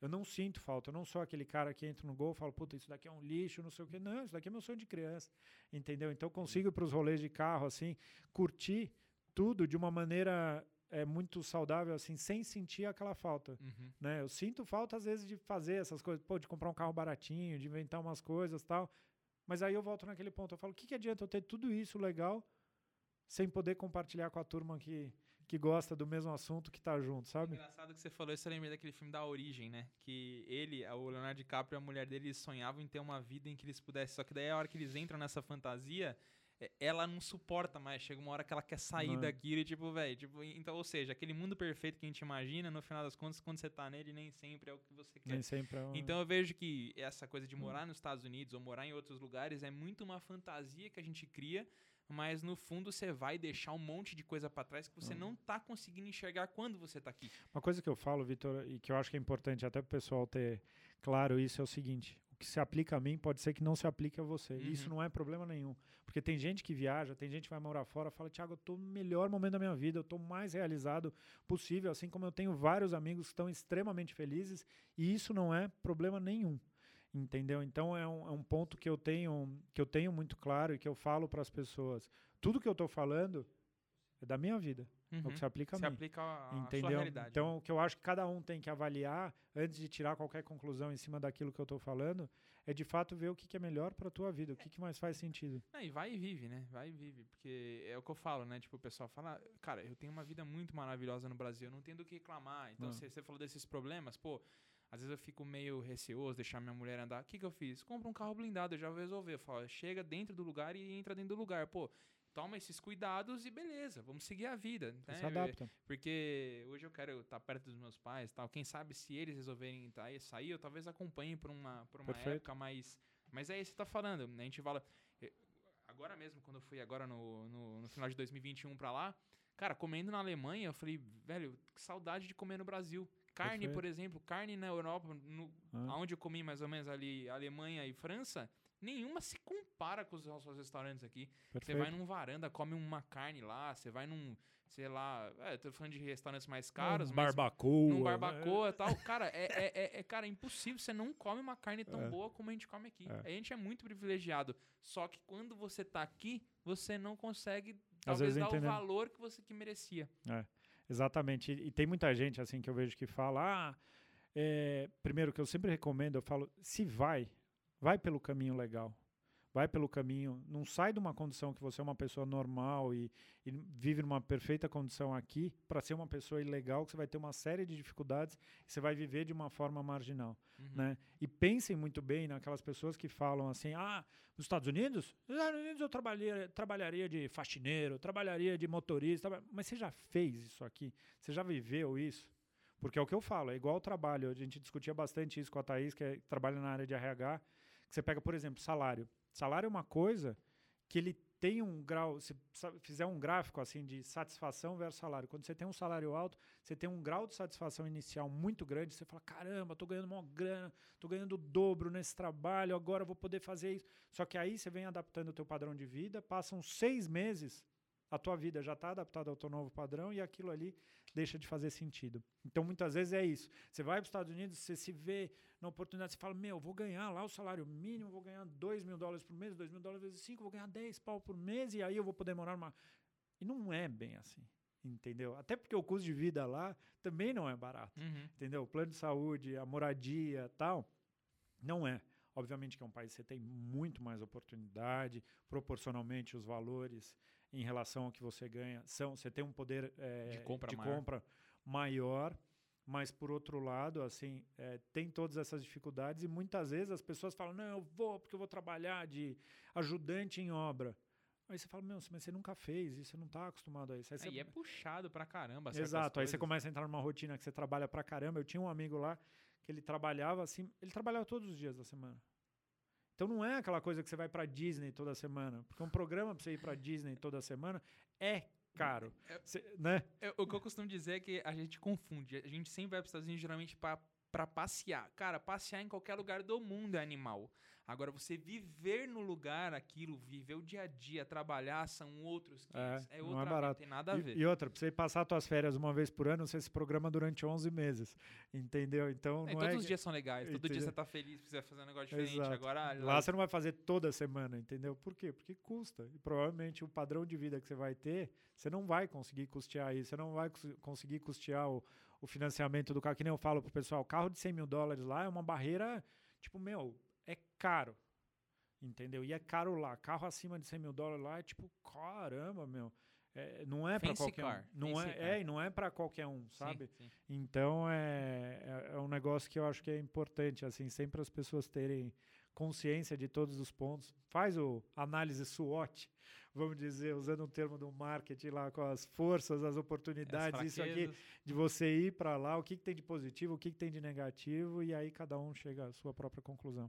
Você falou de trabalho, o que, que você fazia lá? Você trabalhava com o que lá? Porque eu entendi Lá- que depois de um tempo o canal começou a virar, mas. Lá quando eu fui, assim, eu tive um período bem, bem difícil, vamos dizer, porque eu saí de um, um- de mais de 10 anos de carreira dentro da indústria, com salário tudo, para uma condição que eu fui para lá sem trabalhar, só a Thaís trabalhando.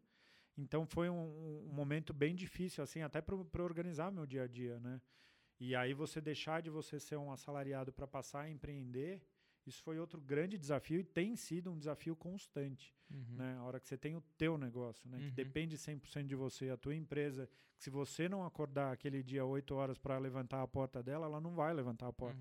Uhum. Diferente de quando você trabalha salariado. Eu fiquei um tempo lá trabalhando no projeto do site, aí surgiu uma oportunidade de eu trabalhar em Miami. Aí eu trabalhei em Miami numa loja de carro lá, que foi um negócio bem legal. Uma loja de carros premium, assim, desde os McLaren, enfim, Rolls Royce, todos esses carros bacanudos. É, então foi uma oportunidade de eu entender como é que funcionava o mercado de, de carros nos Estados Unidos, como o americano se relacionava, como ele compra carro, quais são os, os fatores que levam à compra, tal, até cuidar mesmo, ajudar a cuidar da parte da loja, assim, de showroom, de movimentação dos carros, funcionamento dos carros, toda essa parte que eu sempre cuidei de todos os carros como literalmente como se fossem meus. Então foi um período muito bom até a gente mudar para Dallas. Só que quando eu mudei para Dallas, que eu morava no sul da Flórida, pertinho de Miami, na Uhum. região ali de Fort Lauderdale. Forte Até para Lauderdale. quem é brasileiro, do lado do Sawgrass Mills Outlet, lá mais frequentado por brasileiros e que a gente que a gente ia direto. E era engraçado que eu e a Thaís, a gente quando estava em loja, assim, que via que estava muito cheio, a gente falava inglês entre a gente. Por quê? Porque brasileiro tem uma mania, gente, isso não é legal, eu falo para vocês. Que o cara vê que é outro brasileiro, pedir ajuda, ok. Mas me pedia para provar a roupa. Ô moço, você é brasileiro, né? Meu marido tem mais ou menos o seu tamanho. Você não pode colocar essa malha só para ver se serve em você. Juro, chegou a acontecer esse ponto. Aí depois disso a gente falou: Meu, vamos falar só em inglês. Se tiver um caso muito extremo, como por exemplo, uma, a gente estava numa loja da Apple uma vez, e aí o- tinha uma brasileira, e ela tinha feito uma manutenção no celular. E aí o técnico entregou o celular na mão dela e falou: Ó, na próxima uma hora, não liga o telefone. Porque ele está fazendo uma atualização tal. A mulher foi fazer o quê? Na hora que Ligou o pegou, telefone, Aí o cara, não sei o que. Aí a gente não aguentou, virou pra mulher e falou: olha, ele tá falando pra você não ligar o telefone, sabe? Então, nesses pontos a gente ajudava, em caso extremo. Mas pedir pra provar roupa aí também já, Mas- já é demais. E aí eu morei esse tempo lá e depois, quando eu fui pra Dallas, foi quando eu trabalhei de fato na, na criação do canal, que era o carro de colecionadores. E aí foi no ano de 2017. Aí no ano de 2018 foi todo como um carro de colecionadores, só que aí eu comecei a perceber, até interessante isso de comentar, que o nome carro de colecionadores, talvez eu teria que mudar. Porque ele não estava, para as marcas, ele remetia muito a coisa antiga. Coisa antiga. Lembra do que eu falei? Que as marcas não querem se relacionar com os produtos antigos, não sei o quê. Batia nas marcas. O que, que acontecia? Não, Thiago, carro de colecionador. Não é meu perfil, não é o público que eu Aí quero. até eu explicar que era muito além disso, já era. O cara criou a imagem com aquilo e já passa o risco em cima do teu nome. Aí eu fui conversar com, com um amigo meu, Marcelo Siqueira, que é um baita publicitário, assim, um cara que, que eu tinha muito contato na época, ele era diretor de criação numa agência que atendia a conta da Subaru. E a gente acabou fazendo bastante amizade. E, e aí eu fui conversar com ele, eu falei, cara, o que, que você acha de mudar o nome? Minha situação é essa, essa, essa. E ele falou, meu, eu acho que você tem que fazer. Porque a tua empresa ainda está crescendo, você está em desenvolvimento. Ele falou, eu estou trabalhando em migração de tentando, marca para várias empresas, isso não vai ser um problema desde que você construa uma história. Eu falei, cara, porque, por exemplo, eu sou um cara que eu tenho paixão por tudo que é tipo de máquina. E eu Uhum. tenho mesmo. Eu lembro eu moleque subindo em colheitadeira no coisa. Chegava na fazenda do meu avô, tinha um compressor de ar motorizado que eu ficava tentando fazer funcionar aquilo, entendendo o carburador, como funcionava, onde abria a torneira de combustível, sabe assim? Então, a minha paixão era por tudo que é tipo de máquina. Ele falou: por que a gente não põe o nome de máquina? Que é um nome forte, é um nome curto. E eu falei: eu quero um nome que não remeta a nada. Do tipo que o cara não. Carro de colecionadores, ah, carro velho. Não, que ele não crie nenhuma imagem eh, daquilo, que ele não forme nenhum conceito sem antes ele conhecer meu trabalho. Aí ele falou, máquina. E aí a gente pode fazer um máquina na grafia italiana. Porque aí a gente pega o CC e a gente fala que o carro de colecionadores está aqui dentro, que a nossa raiz foi preservada. tal. Nossa, então ele animal. construiu toda essa, Foi muito É. inteligente, inclusive. essa história e a gente fez a migração. Na época, eu lembro que eu compartilhei com alguns amigos. A gente estava na época que o Kaká Daúde estava correndo nos Estados Unidos, que estava o Anderson, o Kaká. Eu lembro de eu, dentro do motorhome, eu colei na parede, assim, os logos máquina e tal. Perguntei o que eles achavam e todos ficaram meio com o pé atrás. Eu falei, meu, mas eu tenho que. Eu tenho uma coisa assim, aquele. Sabe aquele sexto sentido, assim? Cara, Intuição. Vai, intuição. E aí fiz, fiz a migração e aí foi interessante, que a hora que eu comecei a trabalhar um nome novo, puf, começou a abrir um foi. novo horizonte de, de trabalho e tal. E justamente hoje as pessoas me tratam como um criador de conteúdo. Hoje, qual, Né? qual- qual foi o ponto que você acha que foi a virada de chave, assim? Você falou, agora foi. A partir de que ano? Pro máquina? Acho que 2018, né? 2018? É, o canal começou a dar uma embalada, assim, cara, teve uma época, assim, com os vídeos do GLR, que tinha vídeo que dava 100 mil views em 24 horas, assim, no Nossa, canal. é um sabe? O canal cresceu pra caramba. É, dentro desse meio, eu sei que teriam diversas outras possibilidades de eu crescer muito mais rápido, só que eu tenho certeza que as marcas não gostariam de fazer trabalho comigo. É, a gente vê Então, vários gente sabe- influenciadores que seguem algumas linhas que eu, eu entendo perfeitamente você que você fala, cara, isso aqui não vale a pena esse crescimento a curto prazo porque É. longo prazo não vai ser bacana. Então hoje eu prefiro ser um canal de 400 mil inscritos, 450 mil inscritos, mas que eu tenho respeito das marcas e estou cada vez mais ganhando acesso, confiança tal, do que ser um canal de um milhão que ninguém quer fazer coisa comigo. Sim. Porque é uma das coisas que eu falo, até para quem está entrando nesse meio, eu costumo conversar isso, e não tenho problema nenhum em falar. A gente sempre tem que fazer um bom trabalho, porque a gente nunca sabe quem de fato acompanha. Uhum. Ontem eu estava numa reunião de uma marca, uma empresa super grande, que veio me falar que eles me escolheram para ser um dos representantes do time de influenciadores deles. Tá? Um dos embaixa- embaixadores dentro da área de automotivo. E, e aí eu falei, sério mesmo? Vou até falar a marca que eu acho que não tem problema, Mercado Livre. Bacana, velho. Aí conversando com eles tal, aí uma das perguntas que eu fiz, eu falei, mas Por quê? como é que vocês chegaram no meu nome? Eles falaram, Thiago, a gente acompanha o teu trabalho Que bacana. e a gente viu que você faz um trabalho super sério, que tem muito alinhamento com Fit, o que né? a gente faz. A gente viu a tua taxa de engajamento, não sei o que tal. Eu falei, caramba, né, meu? Eu já cheguei em reunião, assim, com um diretor, presidente de empresa, assim, que eu sento na mesa igual você. E a Estela, como é que tá? Eu falei, o quê? Tipo, Falei, como assim? Eu falei, não, te acompanho, cara. Tô lá no Instagram, bom dia pessoal, não sei o que e tal. Eu falei, meu, não acredito. Então é, doido. aquela história que a gente tem que cuidar muito do, do trabalho que a gente faz, das coisas que a gente mostra, enfim, do que a gente promove. Então é um meio que é difícil, que a gente hoje lida com um grande desafio chamado algoritmo, né? Que é você entender como ele trabalha, tal. É você não entrar naquele looping de trabalho de você ficar 24 horas em função daquilo e esquecer que você tem família, que você tem amigo, que você tem vida, que você tem corpo para cuidar, que você tem um monte de coisa. Então é um balanço difícil assim, mas eu acho que desde 2018 veio para cá, deu um pico, 2019 foi bom, o período da mudança foi muito difícil e tem sido, porque eu tenho me adaptado muito à rotina de uma grande cidade, os custos, é, as formas de ganhar dinheiro com, com o meu negócio. Tem sido tudo muito desafiador. Tem gente que às vezes fica chateada, fala, pô, mas você não fazia como antes. Não fazia e não faço mais, mas eu não deixei de ser quem eu era. Entendi. Eu tendo a oportunidade de fazer, e uma das coisas que eu entendi muito no meu negócio nesse último ano, né, que principalmente nesses últimos dois anos, né, que além de tudo, de toda essa mudança de país tal, é um ano de pandemia, é um ano que as coisas foram muito mais difíceis, que as marcas estão entendendo como trabalhar com os influenciadores, que as marcas estão, muitas delas, migrando das mídias tradicionais para o mercado de, de influenciadores, entendendo que às vezes você trabalhar um nicho é mais importante do que uma grande massa para aquele determinado produto, aquela determinada empresa. Então, assim, tem muita coisa. Eu não tenho apavorado nesse ponto, porque eu sei que eu estou conseguindo construir muita coisa, estou conseguindo aprender muita coisa. É, e aos poucos as coisas estão indo. Hoje eu tenho uma empresa, tenho diversos funcionários que trabalham para o máquina, é, que estão envolvidos diariamente no São negócio do hoje? Estamos em sete, sete acho, oito. Bacana. Tem um espaço aqui em São Paulo é, onde eu tenho o meu estúdio, a minha garagem dos Estados Unidos, um ambiente de oficina que eu sempre sonhei em ter e poder estar dentro para gerar conteúdo de oficina, de preparação tal, mas ao mesmo tempo tenho feito as outras coisas. Então, assim, eu entendo muita coisa e entendo que você tem que lidar também com os algoritmos. Cara, o Instagram não está entregando. Ah, o TikTok está bombando. Ah, o YouTube você tem que fazer tantas coisas. Enfim, é, é um grande período de adaptação que eu tenho passado, mas eu tenho me esforçado muito para trazer histórias legais, genuínas, conteúdo de qualidade. Como um seguidor do canal lá atrás falou comigo, ele falou: Thiago, o teu conteúdo é um conteúdo que eu me sinto muito tranquilo em colocar minha família na sala para assistir. Uhum. E isso para mim é muito importante. Eu, eu saber que é, que é uma coisa que entretém as pessoas, que envolve as famílias, que criam histórias. Quando eu vejo pessoas que param e vêm falar e tem aquele prazer de o cara falar: Meu, cara, eu te acompanho.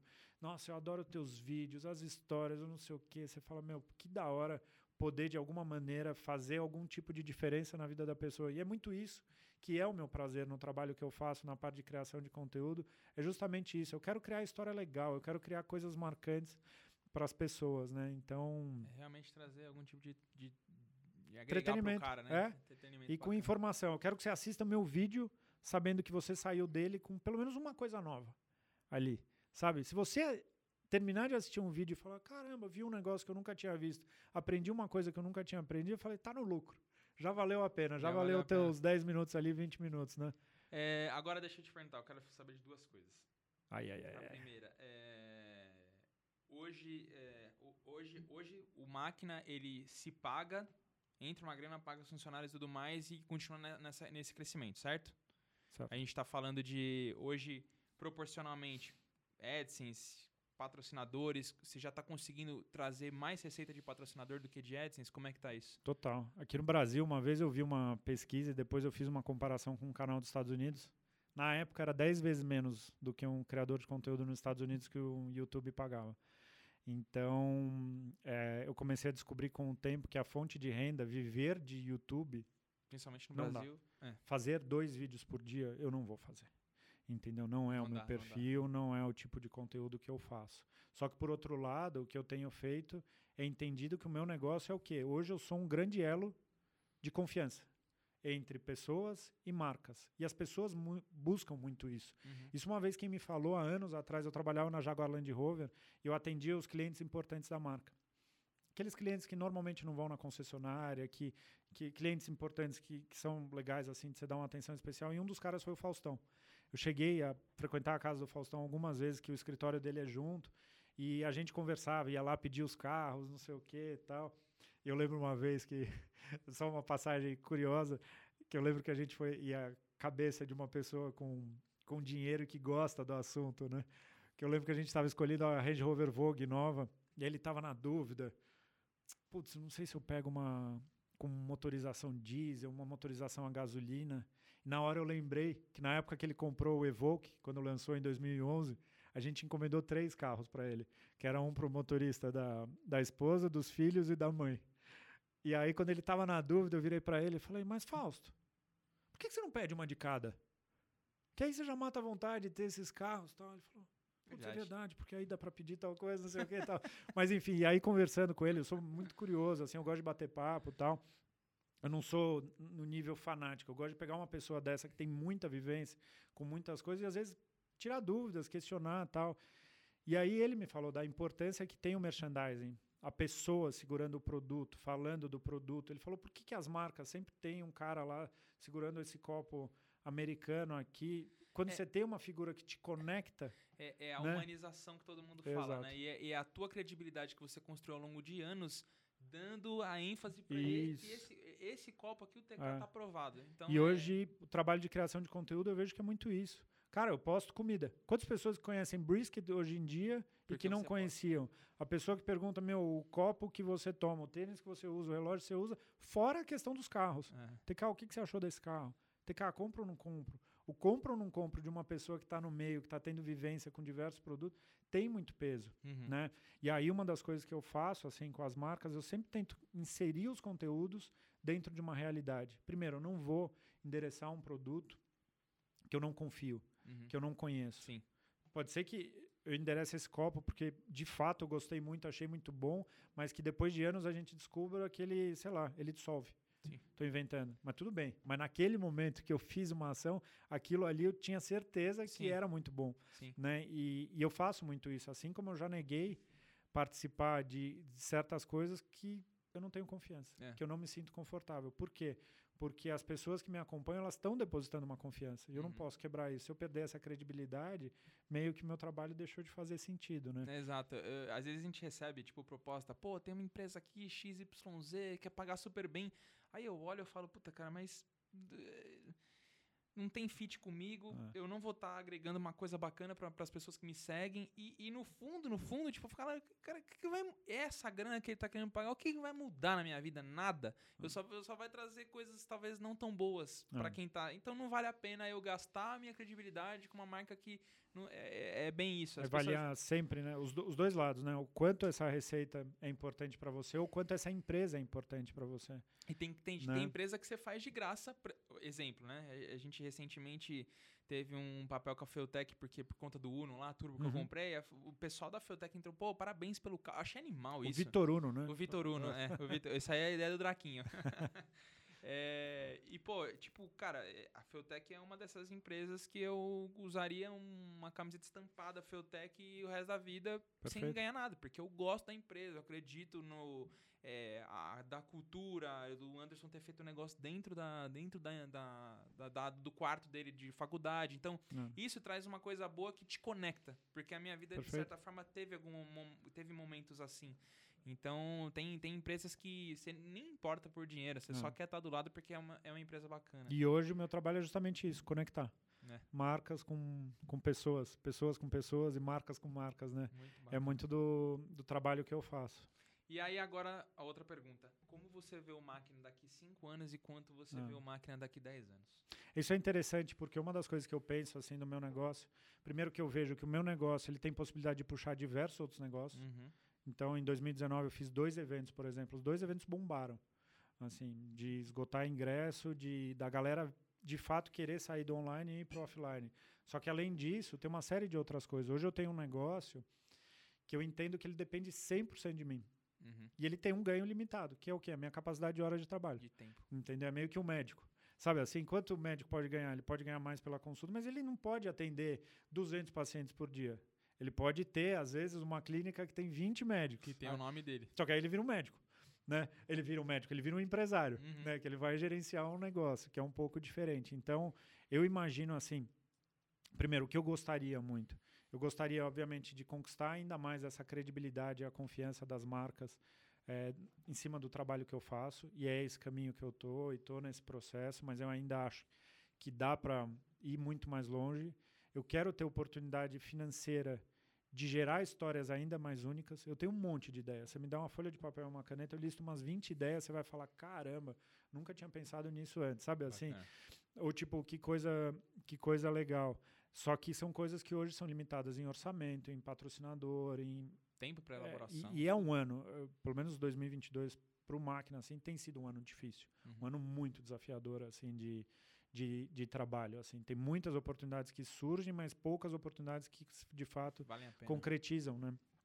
Então tem sido um ano difícil, eu vejo, para as empresas. Então eu imagino um negócio do máquina, por exemplo, daqui eh, cinco anos como um negócio eh, eh, de fato gerindo, é, acontecendo de uma maneira mais natural, assim, de eu conseguindo colocar projetos mais legais e criar histórias mais únicas e trazendo provavelmente alguns negócios juntos em paralelo, uhum. coisas que levem o nome do máquina, que levem o meu nome é, naquilo. E eu imagino que eu tenho um trabalho que eu gostaria muito de, de fazer, que seria ajudar novos criadores de conteúdo a poderem crescer, uhum. a poderem a criar esse elo de uma maneira mais rápida, porque tudo que eu fiz foi muito na raça. Uhum. É, tem muito, que nem esses dias a gente conversava, tem muito suor envolvido, assim.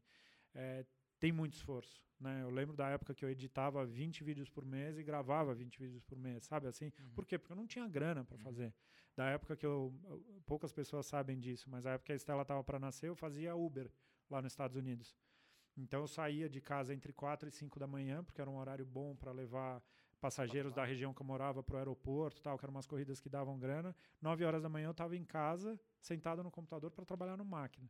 Entendeu? Então, assim, tem muito esforço por trás. Eu não tenho problema nenhum em falar dessas coisas que eu fiz e das coisas que eu que eu passei, até porque eu acho que é meio normal, assim como muitas pessoas esforçadas fazem, é, mas é um caminho longo. E eu gostaria muito de de conseguir pegar novos talentos, assim, de pessoas que eu vejo que fazem um trabalho legal, que tem uma, uma, uma desenvoltura, enfim, que tem potencial e ajudar nesse, nesse caminho para tentar conduzir, assim como um, um cara do meio do futebol faz com, uhum. com jogadores, como faz com artistas e cantores, tal, porque eu acho que é um meio que cresce muito, só que hoje qualquer pessoa com celular é um criador de conteúdo, então ele meio que deu acesso para todo mundo. E Mas meio a esse todo mundo, você tem os bons, você tem os ruins, você tem os que vão fazer sucesso com uma música só, o cara que vai fazer o gol importante depois você nunca mais vai ouvir falar, mas você tem aqueles que com certeza né? vão, vão durar pro, pro resto da vida fazendo aquilo. Eu tenho muito prazer no que eu faço, no assunto uhum. que eu faço eu conversar com a câmera e interagir, criar as histórias. Para mim, tem muitas coisas que eu faço de uma maneira tão natural que às vezes nem eu entendo assim o, o, o quão impactante muitas vezes é para uma vida de uma pessoa, assim, uhum. sabe? Então, então é muito legal. Eu sou muito ah, também muito pé no chão, assim, muito. Nunca me deslumbrei com essa Sim. coisa, nunca quis contar vantagem, sabe? Eu vejo que tem gente que fica meio afetadora, assim, né? Do tipo, você sabe o que está falando, eu sou o maior dono da verdade, por aí vai. E, enfim, então é um pouco isso, assim. E, então a gente provavelmente vai talvez ver outros rostos aí no máquina, talvez? De apresentador, é, isso é um trabalho difícil, assim, porque o canal ele, ele é muito ligado à minha pessoa. Uhum. Entendeu? Eu cheguei a ter é, algumas outras pessoas fazendo conteúdo na época.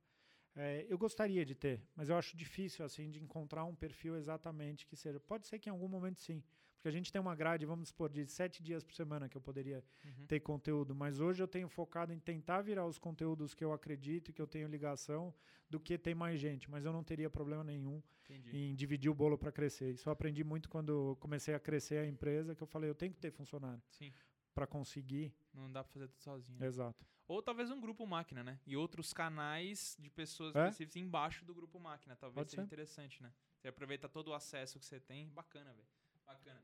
E aí, assim, essa pergunta eu costumava fazer, os últimos episódios eu acabei não fazendo, mas vamos lá, é a última, é a última pergunta. É, hoje, se alguém viesse para comprar uma máquina, falasse, eu quero comprar tudo. Ah. Esquece que tá totalmente ligado a tua. Quanto você acha que valeria para você vender? Cara, sabe que isso eu acho que é um trabalho que eu teria que ter uma consultoria, assim, para é. conseguir me ajudar a dimensionar, porque eu já pensei nisso, até, até, esses dias, não que eu estivesse pensando em vender, mas pensando, é quanto uma empresa. Quanto vale o meu negócio? É, quanto vale o meu negócio? Quanto valeria para uma empresa? Só que tem um ponto no meu trabalho que eu acho que é importante, assim, é que ele é um trabalho que ele faz muita diferença, não só pela base que eu tenho, mas pelo fato de eu estar lá. Uhum. Então é um trabalho que eu imagino que se semana que vem não tiver o Thiago, tiver uma outra pessoa desconhecida, eu acho que sinceramente. Não, não. É, o, o que mas... a gente vê hoje é tipo assim, por exemplo, é, Magazine Luiza foi lá e comprou o canal Tech. Continua tudo igual dentro do canal ah. Tech, mas os donos receberam uma puta bolada porque a Magazine Luiza agora ah. tem 45% ah. do canal. O que é uma coisa que eu acho que deve começar a acontecer com mais frequência agora, principalmente para canais que são a esses top 5 de certos nichos. Perfeito. Então, provavelmente, chega um Mercado Livre daqui a É. pouco e fala, TK, é o seguinte, a gente quer divulgar porque a gente vende tudo aqui, então a gente quer comprar 49% do teu canal. Você continua sendo dono, mas a Uhum. gente quer ser o, o maior acionista e quanto que vale? Hoje em dia, assim, tudo que eu, que eu vejo que eu não sou o melhor, que eu não sou o diferencial, eu vou buscar ajuda. E isso foi desde do, da época que eu contratei meu primeiro editor para trabalhar comigo, que eu falei, peraí, onde é que eu sou de fato um diferencial? Onde é que eu faço a diferença? Uhum. Não é editando vídeo. Editando vídeo eu preciso ter um cara que é... Então hoje, se você perguntar para mim, eu não sei quanto vale, mas eu iria com certeza atrás de alguma consultoria que me ajudaria a dimensionar isso. Bacana. Vai ficar, vai ficar o trabalho de casa aí. Será que dá para vender e andar de GT3 Zero? Será? Aqueles, né? Que é transformar tudo em carro, né? Puta negócio, né? Um baita negócio você fez. Provavelmente quem comprar vai fazer um no compete você É. não fazer outro canal pra frente, né? Não, mas eu acho que essa, essa ideia que eu falei, eu acho que é bem improvável. Ela tá bem, bem próxima, assim, inclusive. Será? Será que tá do outro lado da mesa? Tô sentindo que eu vou receber uma proposta aqui. gente, a gente- não, né, a gente, a, gente, a, gente, tá vendo, olha o que aconteceu com o Acelerados. O Acelerados, o Cássio saiu, quem entrou foi a TSO. E a TSO já pegou agora a produção, edição, trouxe tudo pra dentro de casa. Então, assim, Sim. isso vai acontecer com outros canais também. Uhum. Porque é isso, a tua credibilidade é muito forte. É. E eu acho bem provável que aconteça. Lembra Bom. daquilo que eu falei? Tem que fazer um trabalho caprichadinho, porque a gente nunca sabe quem de fato está acompanhando. Sim. Pode ser. Né? Pode ser que isso aconteça e você, você esteja super certo. É, então vamos, vamos torcer. Vamos né? ver. É. Lógico que sejam Cara, coisas boas. Eu, pô, agradeço demais aí teu, Que isso, Vitinho. o teu tempo aqui, né? Porque a gente sabe que tempo é a coisa mais preciosa que uma pessoa tem, né? Quando uma pessoa topa de vir aqui, ela você tá deixando de passar um tempo a mais com a sua filha, com a sua família, gerar dinheiro. Então, assim, a gente sabe, a gente valoriza muito o tempo das pessoas que vêm aqui pra dispor esse tempo e eu acredito que todo mundo que tá assistindo aí também é, valoriza o tempo que a gente é, gasta aqui para produzir esse conteúdo para vocês e a gente também valoriza o tempo que vocês estão atrás da tela assistindo a gente, entendendo a história Lógico. do TK e de todo mundo que passa aqui. Então, Lógico. pô, queria agradecer demais. Foi um papo super bacana. Espero você voltar outras vezes aqui. A gente já tem até uma brincadeira aqui que o cara que vem mais de uma vez aqui, ele vira sócio. Ele pode ter a oportunidade de pagar uma luva de meio milhão de reais e ser nosso sócio. É, brincadeiras à parte, mas enfim. É, galera, espero que vocês tenham gostado. Ah, como que as pessoas acham você nas redes sociais? Lógico. Primeiro, te agradecer. Quando você fez o convite, para mim é uma grande oportunidade. Sério, você tem feito um trabalho super sério, um Valeu, trabalho com, bacana. com recorrência, com frequência na tua atividade de uma maneira super eh, séria no conteúdo e caprichada na apresentação, vídeo, estúdio que a gente tá, que é super bacana. Bacana. E quem quiser me acompanhar, canal Máquina no YouTube, no Instagram e no TikTok, Máquina também, Máquina BR no Instagram e Máquina no, no TikTok. E na minha mídia pessoal, Thiago Kifuri, arroba Tekfuri. Estarei por lá, vocês vão acompanhar um pouco do mundo motorizado e de algumas coisinhas mais também que eu trago no meu Instagram. Dia a dia, Estelinha. Exatamente. Bom dia, pessoal. Exatamente. Cara, bom, obrigado, agradeço a tua audiência aí. ah, faço até o convite para você seguir a gente nas nossas redes sociais, ah, nos- no, no- tanto as partes de áudio, né? Deezer, Spotify, etc. Todos eles você procurar, a gente vai estar lá. YouTube para versão em vídeo, que agora também provavelmente vai começar a ter a versão em vídeo também no Spotify. Ah, e no nosso Instagram e também no nosso TikTok a gente posta lá alguns conteúdos, agenda, Reels e tudo mais, beleza? Show. Não esquece de deixar o seu likezinho também, beleza? Compartilha aí, manda pros amigos, aquele cara que é fã do TK, com certeza ele vai, vai gostar de ver esse episódio aqui. Exatamente. Beleza? Tamo junto, rapaziada. Valeu, obrigado.